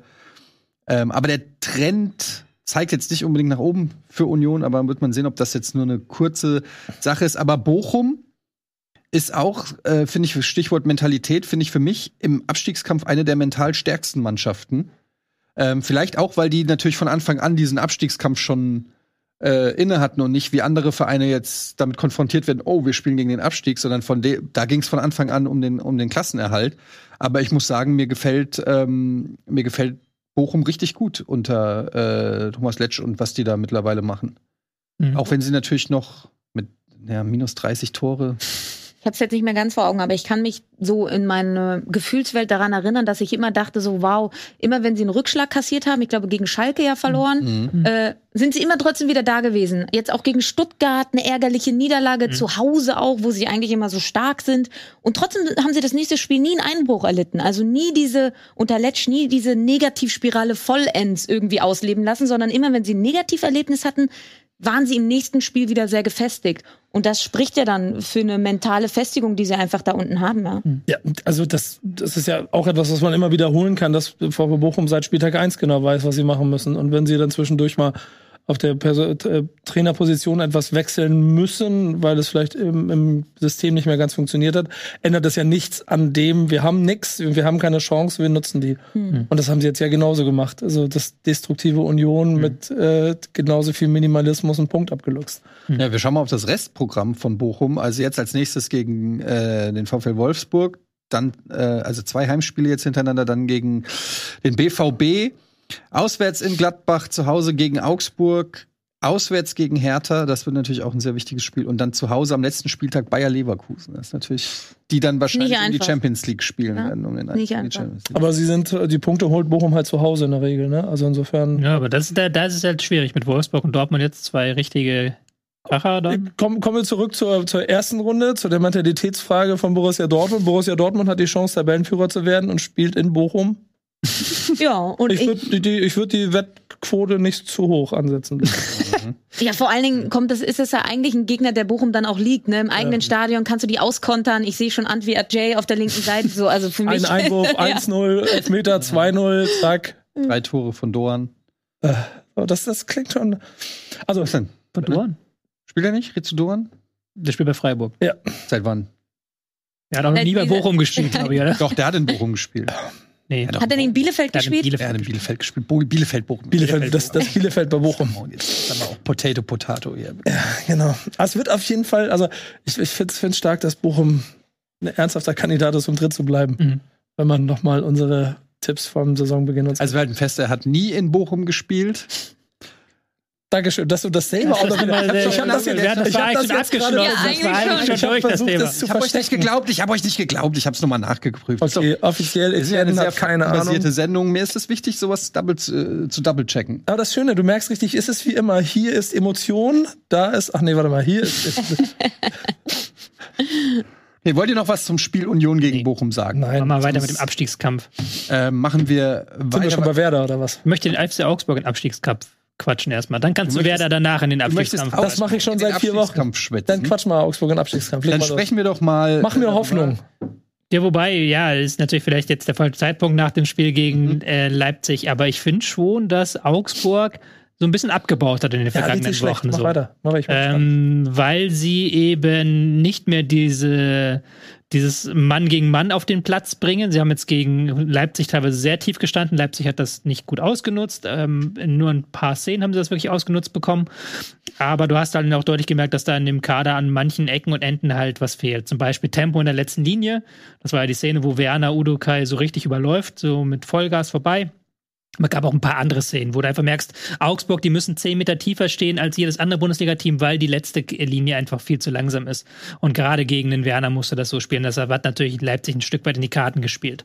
Und die haben sich jetzt so ein bisschen diese Formkrise, die sie, die sie haben, für den falschen Zeitpunkt ausgesucht, würde ich sagen, die Augsburger. Die, ja. die sind so im Gegensatz, wo Stuttgart hoffen, damit sie am Kommen sind, ist der Augsburg so. Uh. Ja, und sie sind Sehr halt gut. extrem abhängig von ähm, Berisha mhm. und Dimirovic, die jetzt beide auch nicht dabei waren. Also was so Tore angeht. Und jetzt ist, glaube ich, Gikiewicz auch noch verletzt. Sie haben jetzt Kubek, der auch immer so ein bisschen, wo man so ein bisschen denkt, so, oh, so, ob der dann auch mal in diesen äh, wirklich sehr engen Spielen wie jetzt Gikiewicz, der sehr auch umstritten ist, aber manchmal wirklich überragende Partien mhm. macht und wo man denkt, so, boah, der ist echt auf einem hohen Niveau. Äh, das sehe ich bei Kubek auch nicht. Ähm, und da sind wir wieder bei dem Thema, wenn du vorne nicht die Leute hast, die die Tore schießen und hinten jetzt auch, ne, kein Tempo in der letzten Kette und noch ein Keeper, der nicht dein Stammkeeper ist. Zu der Phase in der Saison, das ist eine sehr ungute Gemengelage für die letzten sechs Spieltage. Ja, ist natürlich jetzt ein bisschen unfair, das nach diesem Spiel rauszupacken. Klar, weil Leipzig ist eigentlich der viel bessere Gegner, aber haben jetzt auch nicht die beste Phase und Augsburg hat aber auch bis zum Schluss gekämpft, hat am Ende noch mal so ein bisschen mit, mit, dem, mit dem Mut der Verzweiflung und mit der Brechstange fast sogar den Ausgleich noch erzwungen. Ja, aber voll. aber ähm, so die allgemeine Entwicklung bei Augsburg ist einfach so das Problem. Und jetzt natürlich gegen Stuttgart das wichtige Spiel, wenn du das verlierst, dann bist Genau. du wieder unten drin. Vielleicht will ich es mir auch so ein bisschen schön Aber reden um, mein, um meinen Tipp da vom vor der Saison so. Du hast vollkommen recht, aber es ist, kann auch umgekehrt sein. Wenn sie jetzt gegen Stuttgart gewinnen, Ja, dann sind sie dann sind sie schon mehr oder weniger fast durch. Ähm, haben jetzt haben sie genauso viele dann haben sie ein Auswärts, äh, Auswärtsspiel bei Eintracht Frankfurt, die jetzt auch nicht gerade durch Heimstärke glänzen, dann zu Hause gegen Union, auswärts Bochum. Ähm, Dortmund wird natürlich noch mal schwierig, aber dann auch auswärts Gladbach. Also ich finde, das Restprogramm von Augsburg Ja. ist nicht so. Also ich tue mich ein bisschen schwer, die jetzt hier Ja, ich habe mir vielleicht so ein bisschen rein, reinreden wollen, auch vielleicht. So, Und ich finde aber- 3-2 in Leipzig ist jetzt auch 3 nicht zu der 1 war auch, wie gesagt, Krise das war auch nicht das schlechteste Spiel, aber bei den Mhm. einzelnen Szenen hast du schon gemerkt, die Abwehr ist nicht ganz auf der Höhe eben. Ähm, auch wenn es natürlich ein wunderschöne Tore allesamt waren von Leipzig. Gerade das von Werner war ja ein wirklich Hammer-Tor und Werner hat auch ein tolles Spiel gemacht. Äh, muss man auch mal Das hervorheben. erste, seitdem er wieder da ist. ja, aber es ist ja auch mal was Gutes. Wenn Ja. er, ja. Aber wenn man dauernd kritisiert, dann muss man auch mal loben. Was guckst du mich da so an? Ja, weil du Timo Werner hast. Nee. Ne? Nee, ist ein Kumpel von mir. Okay, cool. Ist das so? Hm. Ja, also, okay. Wir gehen nicht näher drauf ein. Nee. ähm, Hm. ja, Leipzig äh, hat dann noch den Sieg gerettet, sage ich mal, wenn man das so sagen kann, über die Zeit 3-2. Ähm, wenn wir mal noch mal, ich bemühe mal wieder die Tabelle, dann sehen wir, dass es aber auch für Leipzig noch um einiges geht. Knappe Kiste da oben im Kampf um die Champions League Plätze. Freiburg natürlich komplett im Nacken und Leverkusen, da werden wir auch gleich drüber reden. Die sind natürlich, das hätte man nicht mehr gedacht, aber die ärgern sich richtig über diesen Punkt 2 Punktverlust von Wolfsburg, ne? Also hast du denn, hast du auch, da reden wir gleich noch drüber, ne? Ja. Ja. ja, aber also Wenn wir das sehr ausführlich überreden über das Topspiel des Spieltags. Ja, mach Äh, ich, ich, hast du was vorbereitet wieder? Taktikanalyse? Nein. Premium-Produkt Bundesliga Nee, 0-0. Bundesliga. Sonntagabend 0-0, 19.30 Premium-Zeit wurde. Das, das hat mich mal interessiert. Ich habe versucht, in den, in den USA ähm, letzte Woche, also letzte Woche eine Bundesliga zu gucken. Ist ja nicht möglich, nicht? Nee, mir wurde sehr viel Premier League im normalen Fernsehen angeboten, aber keine Bundesliga. Das Einzige, was mir angeboten wurde, war Bayern München gegen Hoffenheim. Mir hat irgendjemand erzählt, ich weiß nicht, was in Argentinien oder so, da zeigen die alle Spiele hintereinander. Also alle, die gesamten Spieltage, das fängt dann morgens um 9 Uhr am Freitag an und dann geht ein Spiel, ich weiß nicht, ob es Argentinien irgendein südamerikanisches Land, ein Spiel nach dem anderen. Also du meinst, ich Wochenende. dachte, ich bin jetzt gerne Bundesliga-Spielen gewesen. Nein, also die Spiele, nee, die der eigenen, die Spiele der Liga. eigenen so, Liga, ja. die zeigen alle Spiele nacheinander. Um Also das ganze, das fängt von morgen, von, am Wochenende fängt es dann freitags irgendwie mittags oder morgens an und geht dann bis Sonntagabends und dann werden alle Spiele hintereinander, sodass du theoretisch, wenn du die Jedes Spiel gucken als, kannst. ja, also als Sportjournalist oder Max Sportjournalistin Jakob Ost würde es freuen. Der würde, den würde das freuen. Ja. Der würde das, das würde das, das Leben Endlich leisten. Aber mal der macht das ja auch jetzt schon. Der guckt auch jetzt schon jedes Spiel nacheinander. Argentinische Liga. aber. Manchmal macht er aber Double Screen auch, ne? Dann Ja, er beide. Parallel Oder auf laufen. Doppeltempo. Ja. Doppeltempo. Du tust gerade so, als ob du das nicht selber machen würdest. Ich gucke nicht jedes Spiel, das gebe ich aber offen zu. So, ich habe gestern Wolfsburg gegen Leverkusen, da bist du dann auch irgendwie schon quasi, das ist äh, elfte Stunde in der Schule so quasi oder siebte Stunde in der Schule. Du hast das ganze Wochenende schon Bundesliga durch und dann hast du noch Wolfsburg gegen. Leverkusen. Obwohl ich eigentlich aktuell gerne Leverkusen schaue. Ich habe ja immer wieder Leverkusen gelobt zuletzt, eine Mannschaft, Mannschaft, die ich am liebsten schaue. Und dann hast du so ein Spiel, wo in der ersten Halbzeit absolut gar nichts passiert. Da bist du dann auch geistig raus. Ja, dann lass uns mal über äh, das Spiel genau reden. Ja, aber da haben wir es ja schon gesprochen jetzt hier. Okay, Meine das erste schon, was du zu sagen hast. ich habe es ja auch nicht, denn die zweite Halbzeit muss wohl besser gewesen sein, aber ich habe es Ja, auch aber es kommt in, ausgeschaltet. in dem Moment, wo Wirtz sich eingewechselt wird, wird's dann besser und Ja. Wirtz ist dann auch derjenige, der hinten raus richtig, also das ist interessant, dem seine ganzen Details mal zu beobachten, wie der in seinen jungen Jahren da schon auch wie so ein Drecksack auf dem Platz sich auch zur Wehr setzt und so, das mag ich. ja, aber du hast ja dann einfach Aber und der, der, muss- der am sauersten ist, weil- weil sie die Punkte verschenkt haben. Ja, klar, aber du, das ist halt Premium-Produkt Bundesliga, ja. Äh, Sonntag 19.30 der ganze Spieltag ist durch, alles Wichtige ist vorbei. 20.000 Leute da haben sich in die VW-Arena verirrt, die Hälfte der Plätze ist frei. Ist so, kann man nichts gegen sagen. Und es passiert, der erste Schuss ist der 30. Minute oder sowas, der erste Torschuss. Und dann brauchst du dich auch nicht wundern, dass keiner das, kein Schwein das schaut. So. Ja, Leverkusen ein Flatline, bisschen, ja. wird sich ein bisschen ärgern, ne? Also äh, Alonso hat rotiert, Adli auf der Bank, Würz auf der Bank, ähm, Tar auf der Bank, also eigentlich so alles so Leistungsträger aus den letzten Spielen, weil er auch, glaube ich, einfach das Spiel gegen Saint-Gilloise Kraft gekostet hat. Würz kommt aus einer Verletzung, er will sich, glaube ich, auch irgendwie so ein bisschen seine Highlight-Spieler bewahren für eben dieses Rückspiel jetzt. Ähm, ich glaube sogar in äh, Belgien, meine ich, oder? Ja, in Belgien. In Belgien, also das wird richtig schwer. Sie haben aber eben die große Möglichkeit, irgendwie ins Europa League Halbfinale einzuziehen, was eine riesige Nummer wäre äh, für Bayer Leverkusen, kann dementsprechend die Gewichtung auch ein bisschen nachvollziehen. Punkt gegen Wolfsburg an einem Sonntagabend gegen eine wirklich physisch starke äh, Mannschaft von Nico Kovac ist in Ordnung und die sind jetzt weiterhin seit elf Spielen ungeschlagen. Sie sind, glaube ich, unter, unter Alonso elf Plätze nach oben geklettert. Das ist irre. Und ich würde da Tobi beipflichten, sie haben eine unfassbar gute und gut anzuschauende Balance zwischen mal wirklich eher defensiver und abgezockt zu spielen und wirklich offensiv einfach sehr viel anzubieten. Das haben sie in den vergangenen Saisons nie geschafft. Es war immer entweder oder und so hat Alonso auch gestartet. Am Anfang war das sehr destruktiv, wie er gespielt Ja. hat, aber er hat halt das gemacht. War halt stabilisiert. Genau, was du machst, wenn du zu einem neuen Verein kommst, der unten drin steht, du stabilisierst erstmal. Ja. Und dann habe ich die ganze Zeit auf so einen nächsten Entwicklungsschritt gewartet. Und der kam dann auch. Und jetzt spielen sie auch offensiv wirklich sehr, sehr attraktiv. Er hat immer wieder so taktische Kniffe wie Andrich als Libero, hat jetzt auch wieder als Abwehrchef brilliert wirklich gegen Wolfsburg. Ja. Und ich bin wirklich nachhaltig beeindruckt und ich glaube, ähm, Leverkusen darf sich ärgern, dass sie erst Alonso so spät geholt haben. Sonst würden wir über die Champions League jetzt mindestens reden. Sie sind halt sieben Punkte hinten dran. Das ist echt viel. Also ich lehne mich mal aus dem Fenster und sage, wenn die Bayern nicht Meister werden, ist Alonso Trainer nächste Saison. Was denn? Und Frau Schäber? Ey, aber der unvorstellbar ist nicht zum Beispiel, dass er eine Real Madrid. Ich wollte nämlich auch das eher ist, Real glaube ich, Madrid eher die. Real Madrid-Geschichte, so, dass äh, die ihn dann noch wegkaufen, wenn sie äh, unbedingt ihren Ja, Ancelotti loswerden schon wollen. einig mit Nagelsmann. Real Madrid. Ist auch eine Option. Ey, man könnte ja vielleicht auch den Scheinwerfer mal so ein bisschen drehen und sagen, ja, Leverkusen kommt aus schwerem Europa League-Spiel, wo sie wirklich bis zur letzten Minute kämpfen mussten, haben halt Spieler geschont. Du merkst halt schon, dass Wirtz ungemein wichtig ist. Asmunda als falsche Neun ist immer bemüht, aber eben nicht mit dieser Kreativität ausgestattet. Er hat dann häufig Ballverluste gehabt.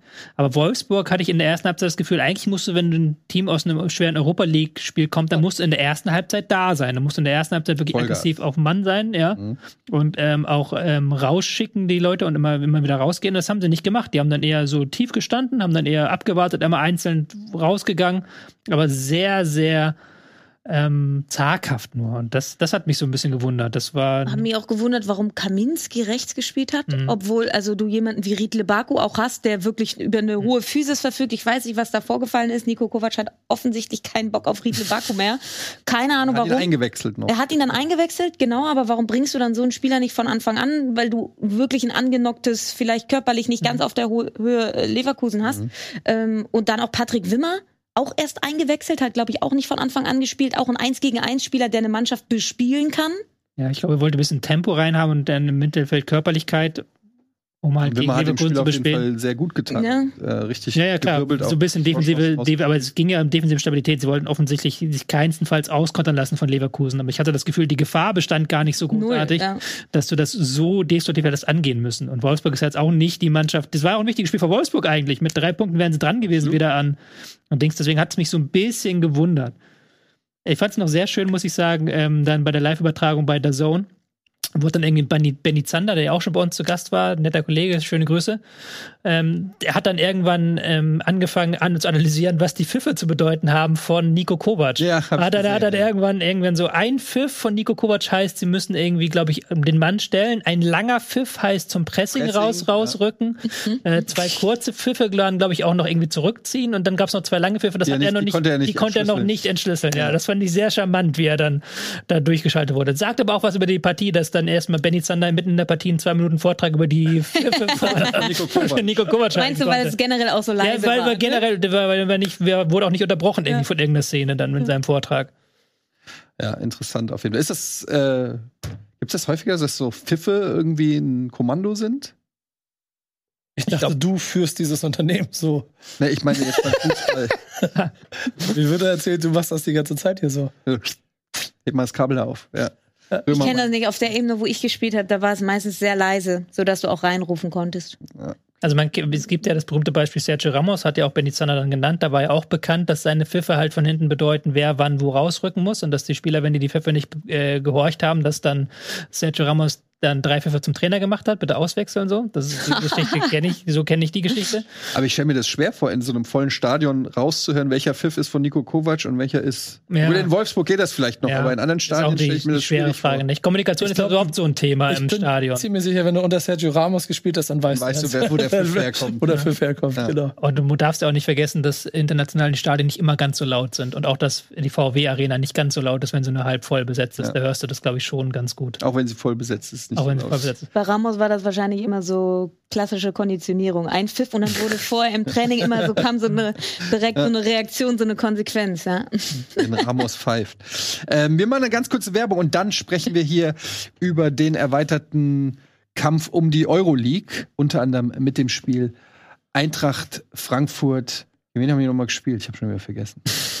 Borussia Mönchengladbach. Ach ja, gegen Gladbach, stimmt. Ja, ich, da war so wenig zu sehen. Ich vergessen. Bis gleich.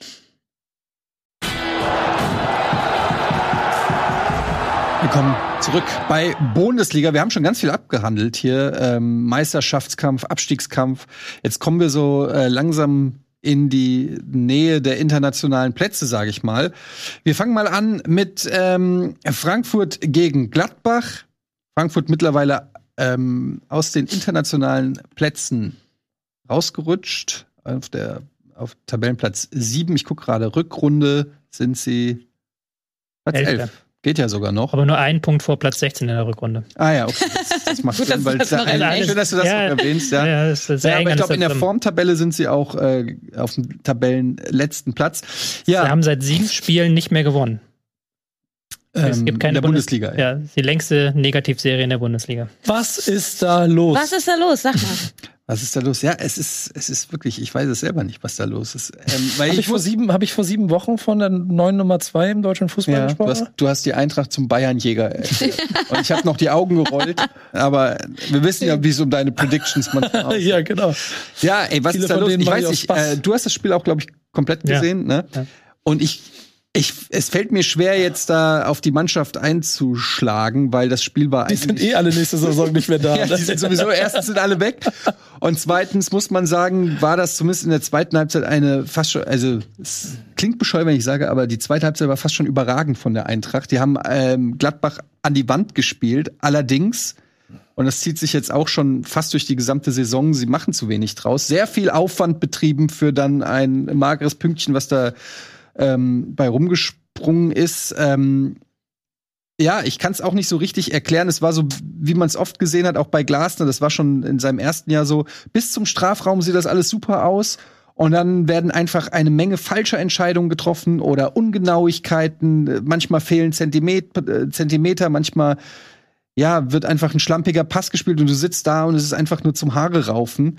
Ähm, und man weiß gar nicht, was man.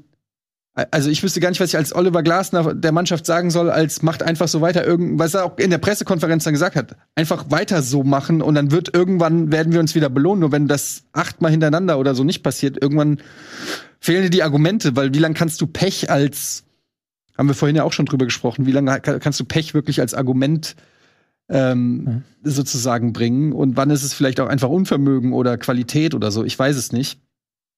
Ja, du bist halt komplett abhängig von Moani vorne drin. Ja. Also du bist halt wirklich sowas von komplett abhängig von ihm, dass er da irgendwann das Ding reinmacht. Weil sie haben, du hast ja gesagt, zweite Halbzeit fand ich auch wirklich gut von der Eintracht. Und eigentlich in einem normalen Spiel gewinnst du da 5-6-0. Aber Moani schießt halt nur ein Tor und ansonsten wüsstest du nicht, wer die Tore schießen soll. Bimbe hatte noch eine gute Chance, Tuta hatte noch eine gute Chance. Und dann wird es auch schon eng. Und wer soll da sonst auf dem Platz die, die Chancen reinmachen? Gerade weil Boré war nicht gut, ist er dann auch relativ früh ausgewechselt. Kamada ist dann irgendwann auf der Sechserposition besser gewesen, aber hatte auch keine Torgefahr ausgestrahlt. Das ist halt wirklich alles Moani. Und wenn der halt nicht in an einem Tag nicht drei Tore aus seinen Chancen macht, die er auch durchaus hätte machen können an diesem Tag. Also Eintracht war ja wirklich gut über weite Strecken, aber es fehlt halt eben vorne dann dem letzten Drittel der Verwerter. Du hast halt im, in, in der Offensive merkst du halt, dass so ein Lindström ist quasi nicht zu ersetzen für die einen. Das war quasi der zweite gefährliche Spieler, äh, den sie haben. Ähm, gut, Götze ist jetzt nicht so torgefährlich, ist aber oft an so den, den zweiten und dritten Bällen vorm Tor natürlich sehr wichtig gewesen. Und ähm, ja, du merkst einfach, dass in der Kaderbreite ist es offensichtlich zumindest was die Offensive angeht, nicht so gut. Ich muss aber auch sagen, als dann zum Beispiel ein Paxton Aronson eingewechselt wurde, der Bub hat mir richtig gut gefallen, der war furchtlos, der hat äh, richtig gewirbelt, auch ein Ebimbe, mhm. ein ähm, Alidu, der dann auch den Assist gespielt hat. Da stellt sich dann für mich so aus der Distanz zumindest die Frage, warum hat man nicht schon früher mal ähm, solchen Spielern die Chance gegeben, weil also dass Boré und Kamada jetzt zum Beispiel in der Formkrise sind, sehen wir seit Beginn der Rückrunde. Und ja, da fühlt man sich natürlich so bestätigt, aber ich bin natürlich auch nicht beim Training dabei und kann es immer nicht beurteilen. Aber die Frage habe ich mir auch gestellt. Raphael Boré gegen Leverkusen war auch wirklich äh, nicht gut. Also ja. warum belohnst du ihn wieder mit einem Startelf-Einsatz? Und äh, Dina Imbimbe und Paxton Aronson, als sie reingekommen sind, haben das Spiel halt verändert. Ne? Ja. Und ähm, Stichwort Effektivität, das war eben in der ersten Saisonhälfte da. Bis zum 19. Spieltag habe ich irgendwo gelesen, hatten sie fast eine 40-prozentige Chancenverwertung. Jetzt sind sie bei knapp 20 Prozent. Also das ist um die Hälfte nach unten gegangen. Und das war auch der Grund, warum sie in dieser Hinrunde so wahnsinnig begeistert haben, weil sie fast alles gemacht haben, was da lag. Da sind wir aber so ein bisschen bei dem zweiten Problem, was ich sehe, auch bei Kolo Moani. Er ist für mich jetzt nicht so ein Lewandowski-Typ, der ist kein Killer. Mhm. Äh, und da fehlt eben ein Alario so ein bisschen in einer guten Verfassung, mhm. weil du keine andere Stürmeroption eigentlich hast, der auch mal eine Flanke verwertet mit dem Kopf. Ne? Es sind ja irre viele Flanken ja. in der zweiten Hälfte reingekommen. Wer soll die machen? Boré? So, so, genau. Das funktioniert halt nicht und, und Kolomoani hat seine Stärken in der Tiefe, wenn er sein Tempo ausspielen kann, wenn er ins Eins gegen Eins gehen kann. Er kippt oft auf den Flügel ab und dann ist in der Box niemand. Und das ist einfach so ein bisschen so ein kleines Kaderproblem, was man einfach mhm. sieht, wenn eben Moani seine Chancen nicht verwertet und ich glaube, was ich auch so ein bisschen aus der Eintracht-Bubble höre, und da wirst du wahrscheinlich auch ähm, laut Ja schreien, man hat ein bisschen das Gefühl, die Eintracht steht vor einem großen Umbruch im Sommer. Viele Säulen werden gehen, viele verdiente Spieler gehen, sind vielleicht auch schon mit dem Kopf schon woanders, äh, Kamada und Co. Und das sieht man halt auch. Und dann bringst du die jungen Wilden rein, die noch so ein bisschen unverbrauchter sind und sie verändern das Spiel. Dann trau dich doch was als Oliver ja. Glasner. Ne? Ja, vor allem sind die Spieler, die wissen, ich bin nächstes Jahr noch hier. Ja, ne? exakt das. Und ähm, also letztendlich, ich will niemandem, keinem Spieler unterstellen, der jetzt schon irgendwo bei einem anderen Verein ist. Es gibt ja auch in anderen Clubs, dass du da Spieler hast, die dann den Verein wechseln und trotzdem noch ihre Leistung bringen. Aber bei der Eintracht gibt's halt so zwei, drei äh, Personalien, die nicht auf, äh, auf ihrem Top-Niveau spielen. Und dann finde ich es auch also warum, warum wechselt man dann nicht? Warum lässt du die immer und immer wieder spielen? Aufgrund von vielleicht äh, Errungenschaften in der Vergangenheit, das ist mir aber dann zu wenig. Auch zum Beispiel so ein Alario, du hast ja so einen Spieler, du hast ja so, du hast ja extra so einen Strafraumspieler und ich weiß es selber, ich habe im Sommer gejubelt, dass wir noch mal, Alter, jetzt haben wir so einen wie Alario, den kannst du einfach einwechseln. Und der kommt einfach nicht ran, er wird nicht spielen lassen. Und ich, in meiner Eintracht-Gruppe sagen wir auch, der kann es ja gar nicht schlechter machen als ein Boré. Lass doch mal einen Alario an der Seite von Moani in der Mitte spielen. Der zieht doch auch Leute auf sich. Dann hast du mal einen Abnehmer für die Flanken. Aber er, er spielt absolut keine Rolle und ich bin natürlich dann auch nicht dabei. Es wird wahrscheinlich Gründe geben dafür. Er hat jetzt auch keine Bäume ausgerissen, wenn er mhm. eingewechselt wurde. Aber ähm, ja. ja. Muss man aber leider auch dazu sagen, nicht? Das ist jetzt nicht so, dass er nach Einwechslung besonders gute Leistung gezeigt hätte. Ja, aber vielleicht muss ihm auch mal einen Startelf-Einsatz geben. Nach dem Spiel so. würde ich mir eher einen, ähm, einen Aronson wünschen, einen Bimbe, weil die haben wirklich einen Unterschied ja. gemacht, fand ich. Die hast du wirklich gemerkt, die, die waren dann umtriebig, fleißig. Hattest du auch dann in der zweiten Halbzeit sehr viel bessere flache Flanken geschlagen. In der ersten Halbzeit kam eine von 15 Flanken an, in der zweiten Halbzeit immerhin äh, wie viel waren es? Neun von 27, also nee, sieben von 21 so rum das ist ein okay, ist ein okayer Wert so. Und ähm, das war dann mit der Mannschaft in der zweiten Halbzeit deutlich besser, weil man muss auch noch mal dazu sagen, Gladbach, da hast du halt wirklich das, dieses kein Bock mehr auf die Saison. Das merkst du bei Gladbach, die ja. würden am liebsten jetzt sofort morgen Sommerurlaub machen. Stichwort Komplettumbruch, ne? Ja. Ja, eigentlich ähnlich. Eigentlich ist das äh, Ergebnis genau dementsprechend, wie die beiden Mannschaften ja. momentan, glaube ich, schon auf die neue Saison auch blicken. So großer Umbruch, irgendwie viele alte Spieler satt.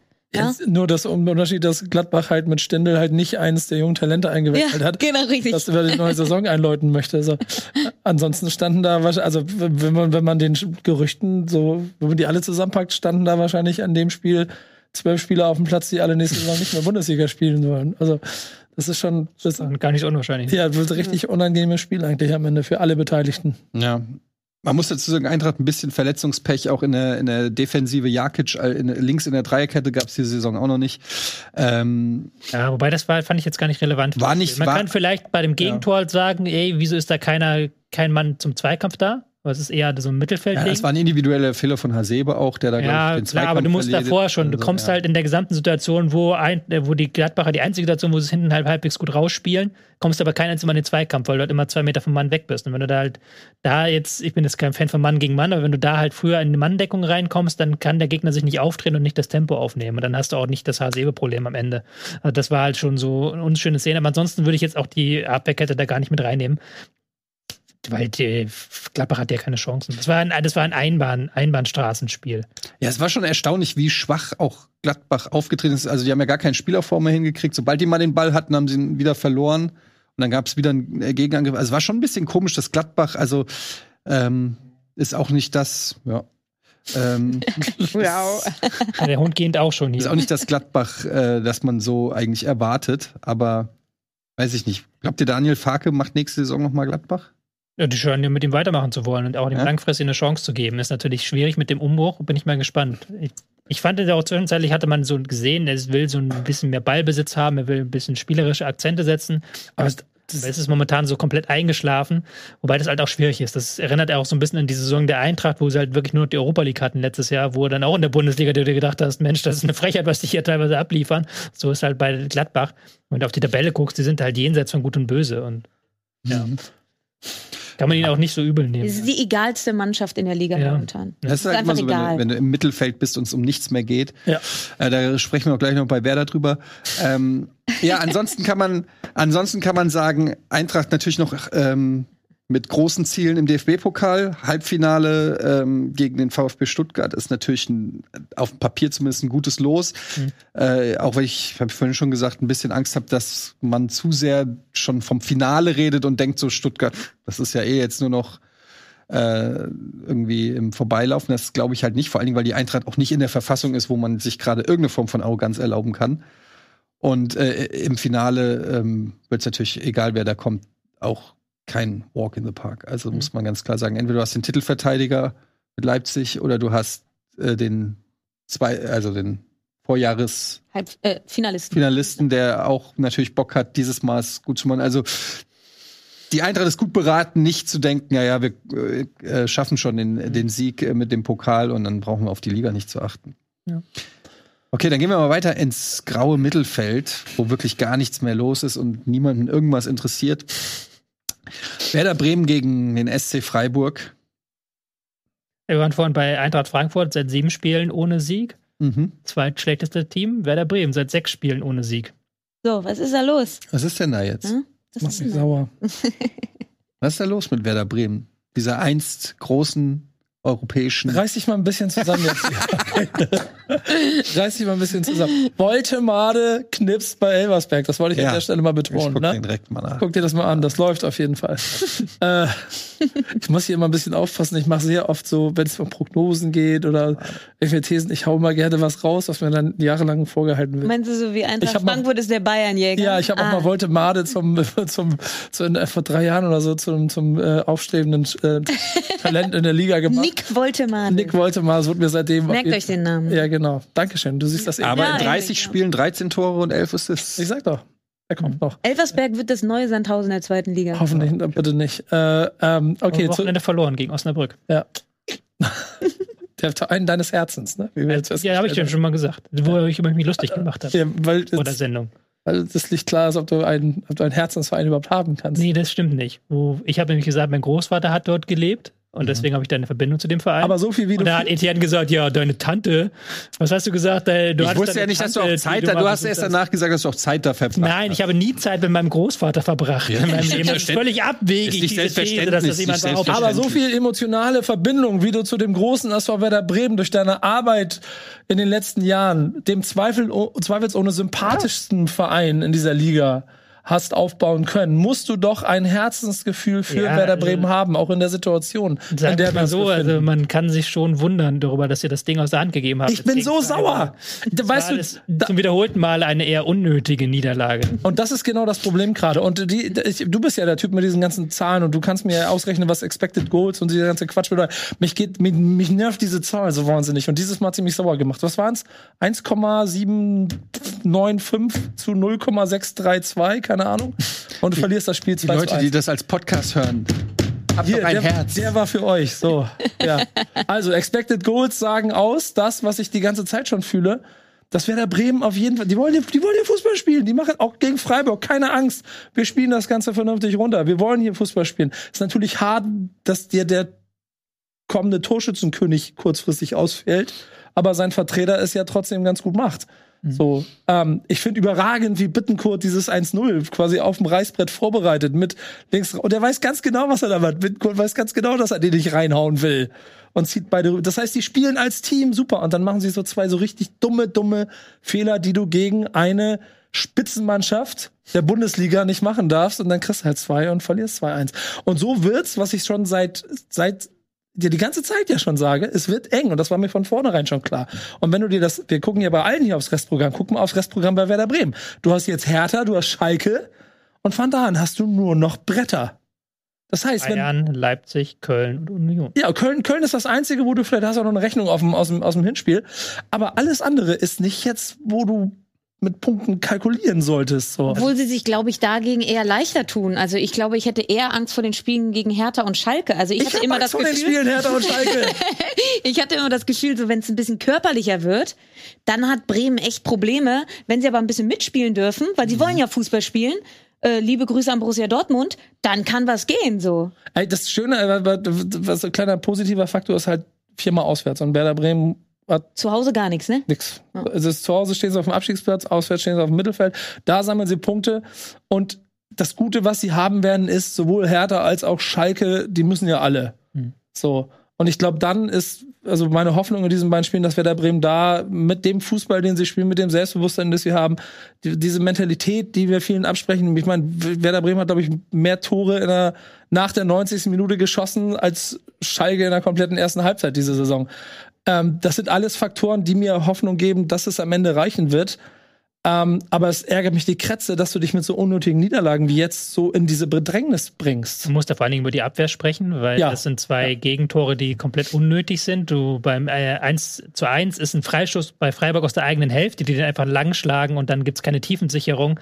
Ähm, sie verlieren dann das Kopfballduell und Salai kann dann relativ easy einschieben. Also das ist nicht schön gewesen. Beim 2, ähm, beim 1 zu 2 genauso, wo du dann eine Flanke zulässt von Salai, den du bis dahin wirklich äh, gut auf dem Spiel genommen hast und dann auch im Zentrum nicht in den Zweikampf reinkommst, wo du einfach nur ein bisschen am Gegenspieler zuppeln und zippeln musst, dann geht der Ball nicht auf, aufs Tor. War auch ein toller Kopfball, klar, aber eben, wenn da auch nur ein bisschen Gegnerdruck ist, kriegt Höhler den nicht aufs Tor. Das ist Nee. ein ganz schwieriger Winkel, ganz schwierig zu, Das hat- zu köpfen. Das hat Analyst Gade ja auch schon vorhin gesehen. Ne? Das Abwehrverhalten von Werder Bremen ist einfach, ein- das reicht nicht. Und dann guck dir, guck dir die, äh, zeig mal eine Tabelle hier. Zeig mal, zeig mal, zeig Zeig mal. mal die Tabelle. Zeig Torverhältnis. Tore, Tore, Boah, wir Tore. haben irre viele Gegentore. Digga, das, guck dir das an. Ja, wir haben sehr 54 Gegentore. Ja. Mehr Tore als Freiburg geschossen, genau. Bochum, Bochum. Bochum sind die einzigen, die Und noch mehr Hertha. auf der, ja, Hertha. Hertha ist ja das, das gleiche ungefähr, eins mehr oder weniger.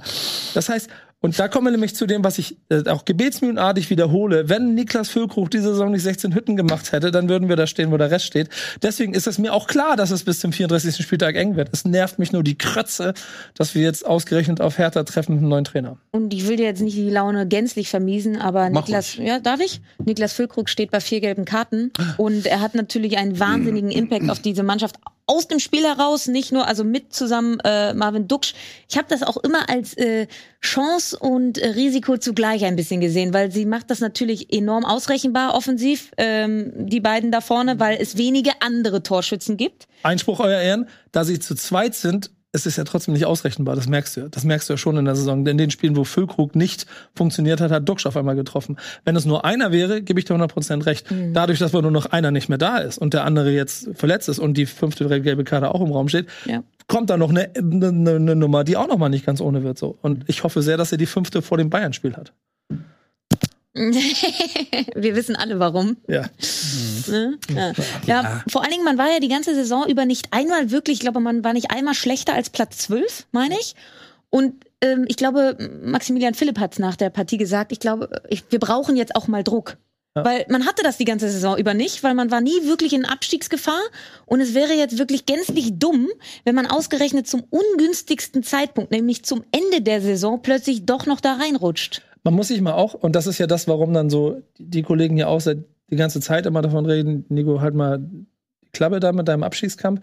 wir sind am 28. Spieltag und es sind acht Punkte auf Stuttgart Ein Sieg braucht und ihr. Schalke. Ein Sieg, dann seid ihr durch. Das heißt, umgerechnet, ne, ne und ihr habt jetzt Hertha und Schalke. Also Ja. ganz ehrlich, ein, ein Sieg. Muss man muss es auch nicht Dummheit überdramatisieren. muss dann am Ende, wenn's, wenn's, wenn sie reinrutschen, ist eigene Dummheit. Ja, Aber genau. du kannst ja positiv wirklich hervorheben, dass es ähm, jetzt mal wieder eine gute Leistung war. Also sie haben jetzt, sie haben jetzt, sind jetzt nicht unterlegen gegen ihre Gegner. Das war schon wieder wie gegen Hoffenheim haben sie einen, aus einer guten Leistung nichts gemacht, weil eben die Abwehr gepatzt hat. Und dann wird's halt dann auf Dauer ärgerlich. Das wird dann auch auf Dauer problematisch. Du kannst halt nicht immer drei Tore schießen. Das geht nicht. Das kannst du nicht von den Stürmern verlangen. Du musst aber hinten eins oder am besten gar keins kassieren. Ja, und ich, ich möchte nicht dazu kommen, dass ich am 33. Spieltag gegen Köln gewinnen muss, um einen Deckel drauf zu machen. Aber es ist immer noch die letzte Ausfahrt, die du hast.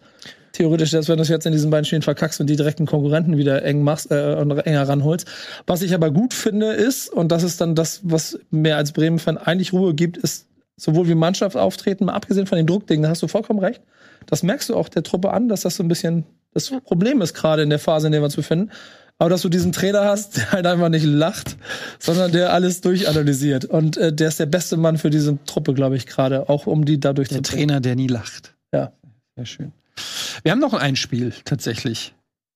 Wisst ihr welches aus dem Kopf? Ja. Köln gegen Mainz. Hab ich nicht gesehen. Hat da irgendjemand was? lieber über den Mainzer Keller reden. Ja, wir können es ja schnell, äh, schnell, aber ich habe es auch nicht gesehen. Ähm, Köln gegen Mainz 1-1. Ähm, Jeder kriegt eins. ja, genau. Ähm, hat irgendjemand was gesehen zu dem Spiel? Ne, diese interessanteste Szene ist die nach dem Spiel. Ähm, als Baumgart versucht, den äh, einen Mainzer Spieler sich vorzuknöpfen, ihm eine zu. Also ich glaube, wenn er gekonnt hätte, hätte er, ihn, hätte er sich ihn geschnappt. Der, der wollte ihn, glaube ich, richtig in den Schwitzkasten nehmen. Es ging um, was war denn das vorher? Ich habe ich hab die, die Szene, bring die Szene nicht mehr zusammen. nicht, wovon du redest. Ja, es, er hat sich, war, genau, es um eine Rudelbildung in einer Szene davor. Dann gibt es nur Gelb für seinen Spieler und nicht für den anderen Spieler. Und er ist so sauer auf den anderen, der provoziert hat, man meint, dass er nach dem Spiel hin will. Und also, das habe ich auch selten gesehen, dass der Trainer auf dem Platz läuft einem auf Manet machen. und den Spieler wirklich so, so quasi in, in den Schwitzkasten nehmen. Also, als- ich glaube, er will nur argumentieren, aber er ist da so Hund und vorbei und die mussten ihn aufhalten und so. Ein Trainer auf dem Platz zu einem gegnerischen Spieler, so, als ob er so den Maß regeln wollte. Ähm, aber diese Mentalität ist die, die, und das muss man sich auch mal vor Augen führen, Köln in der gleichen Situation wie wir da Bremen, ne? Also auch die stehen da, wo es eigentlich das egal ist. Köln momentan eines der formschwächsten Teams in der, in der Liga. Das muss man einfach Können, die können auch mitmachen, wenn sie wollen, aber ich glaube, die sind äh, mental dadurch jetzt mit dem Punkt haben sie sich ein bisschen rausgerettet. Ja, und die Art und Weise war auch echt okay. Ich hatte ein bisschen Sorge, weil Elias Skiri nicht mit dabei war. Eigentlich ja Lebensversicherung, sowohl offensiv, man unterschätzt das ein bisschen, das ist der Topscorer. und das sagt auch einiges aus, wenn du mit Tigges und Davy Selke eigentlich zwei hochgewachsene Neuner hast. Ähm, und Dejan Lubicic kam einfach rein und hat direkt auch gescored, ein sehr gutes Spiel gemacht.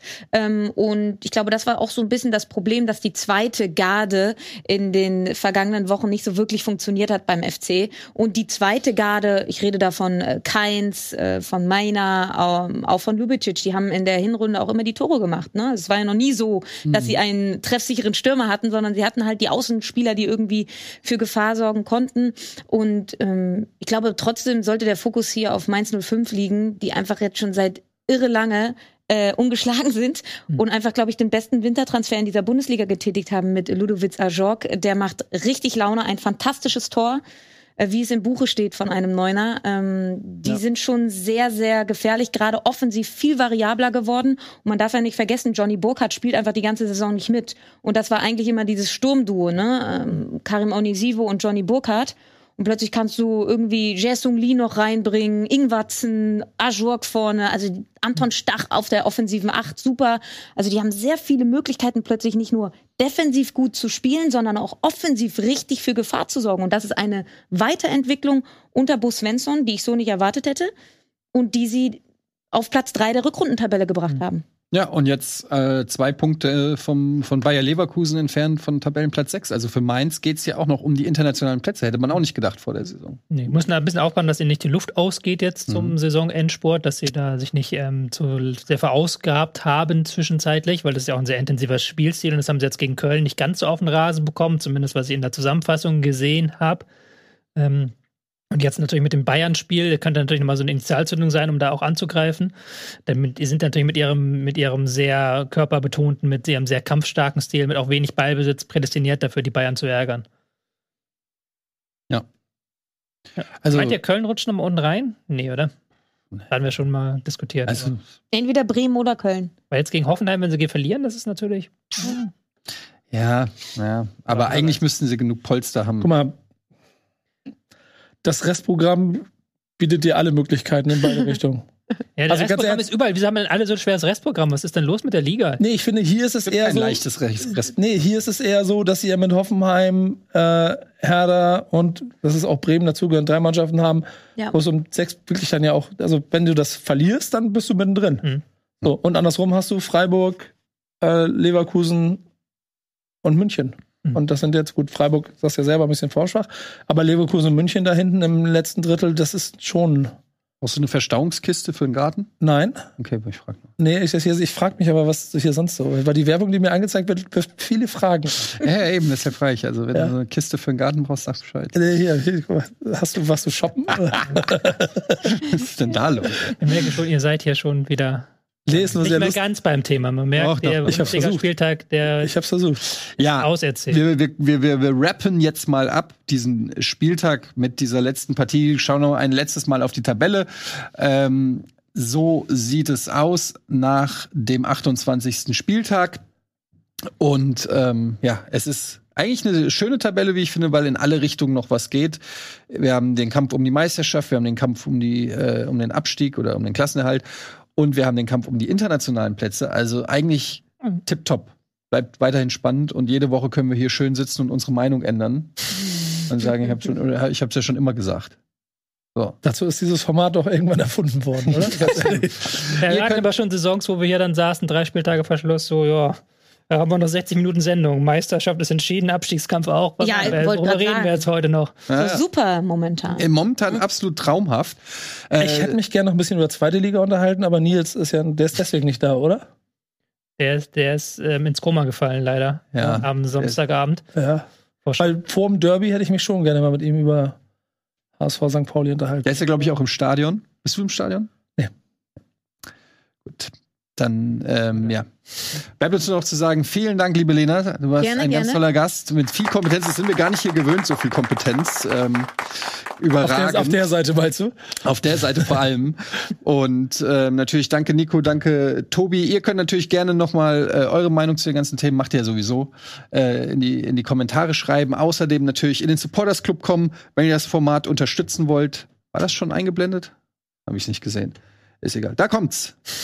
Da, Supporters Club, da, Tobi muss das machen. Ja, ich kann das immer so schlecht. So. Ich bin so ganz Kommt schlecht. Äh, in den Supporters Club ähm, unter dem angegebenen Link und supportet dieses Format. Und dann sehen wir uns nächste Woche wieder in alter Stärke. Vielen Dank nochmal, Lena Kasse. Wo kann man dich als nächstes sehen? Wann ist. Äh Hören, jeden Morgen Fußball MML Daily.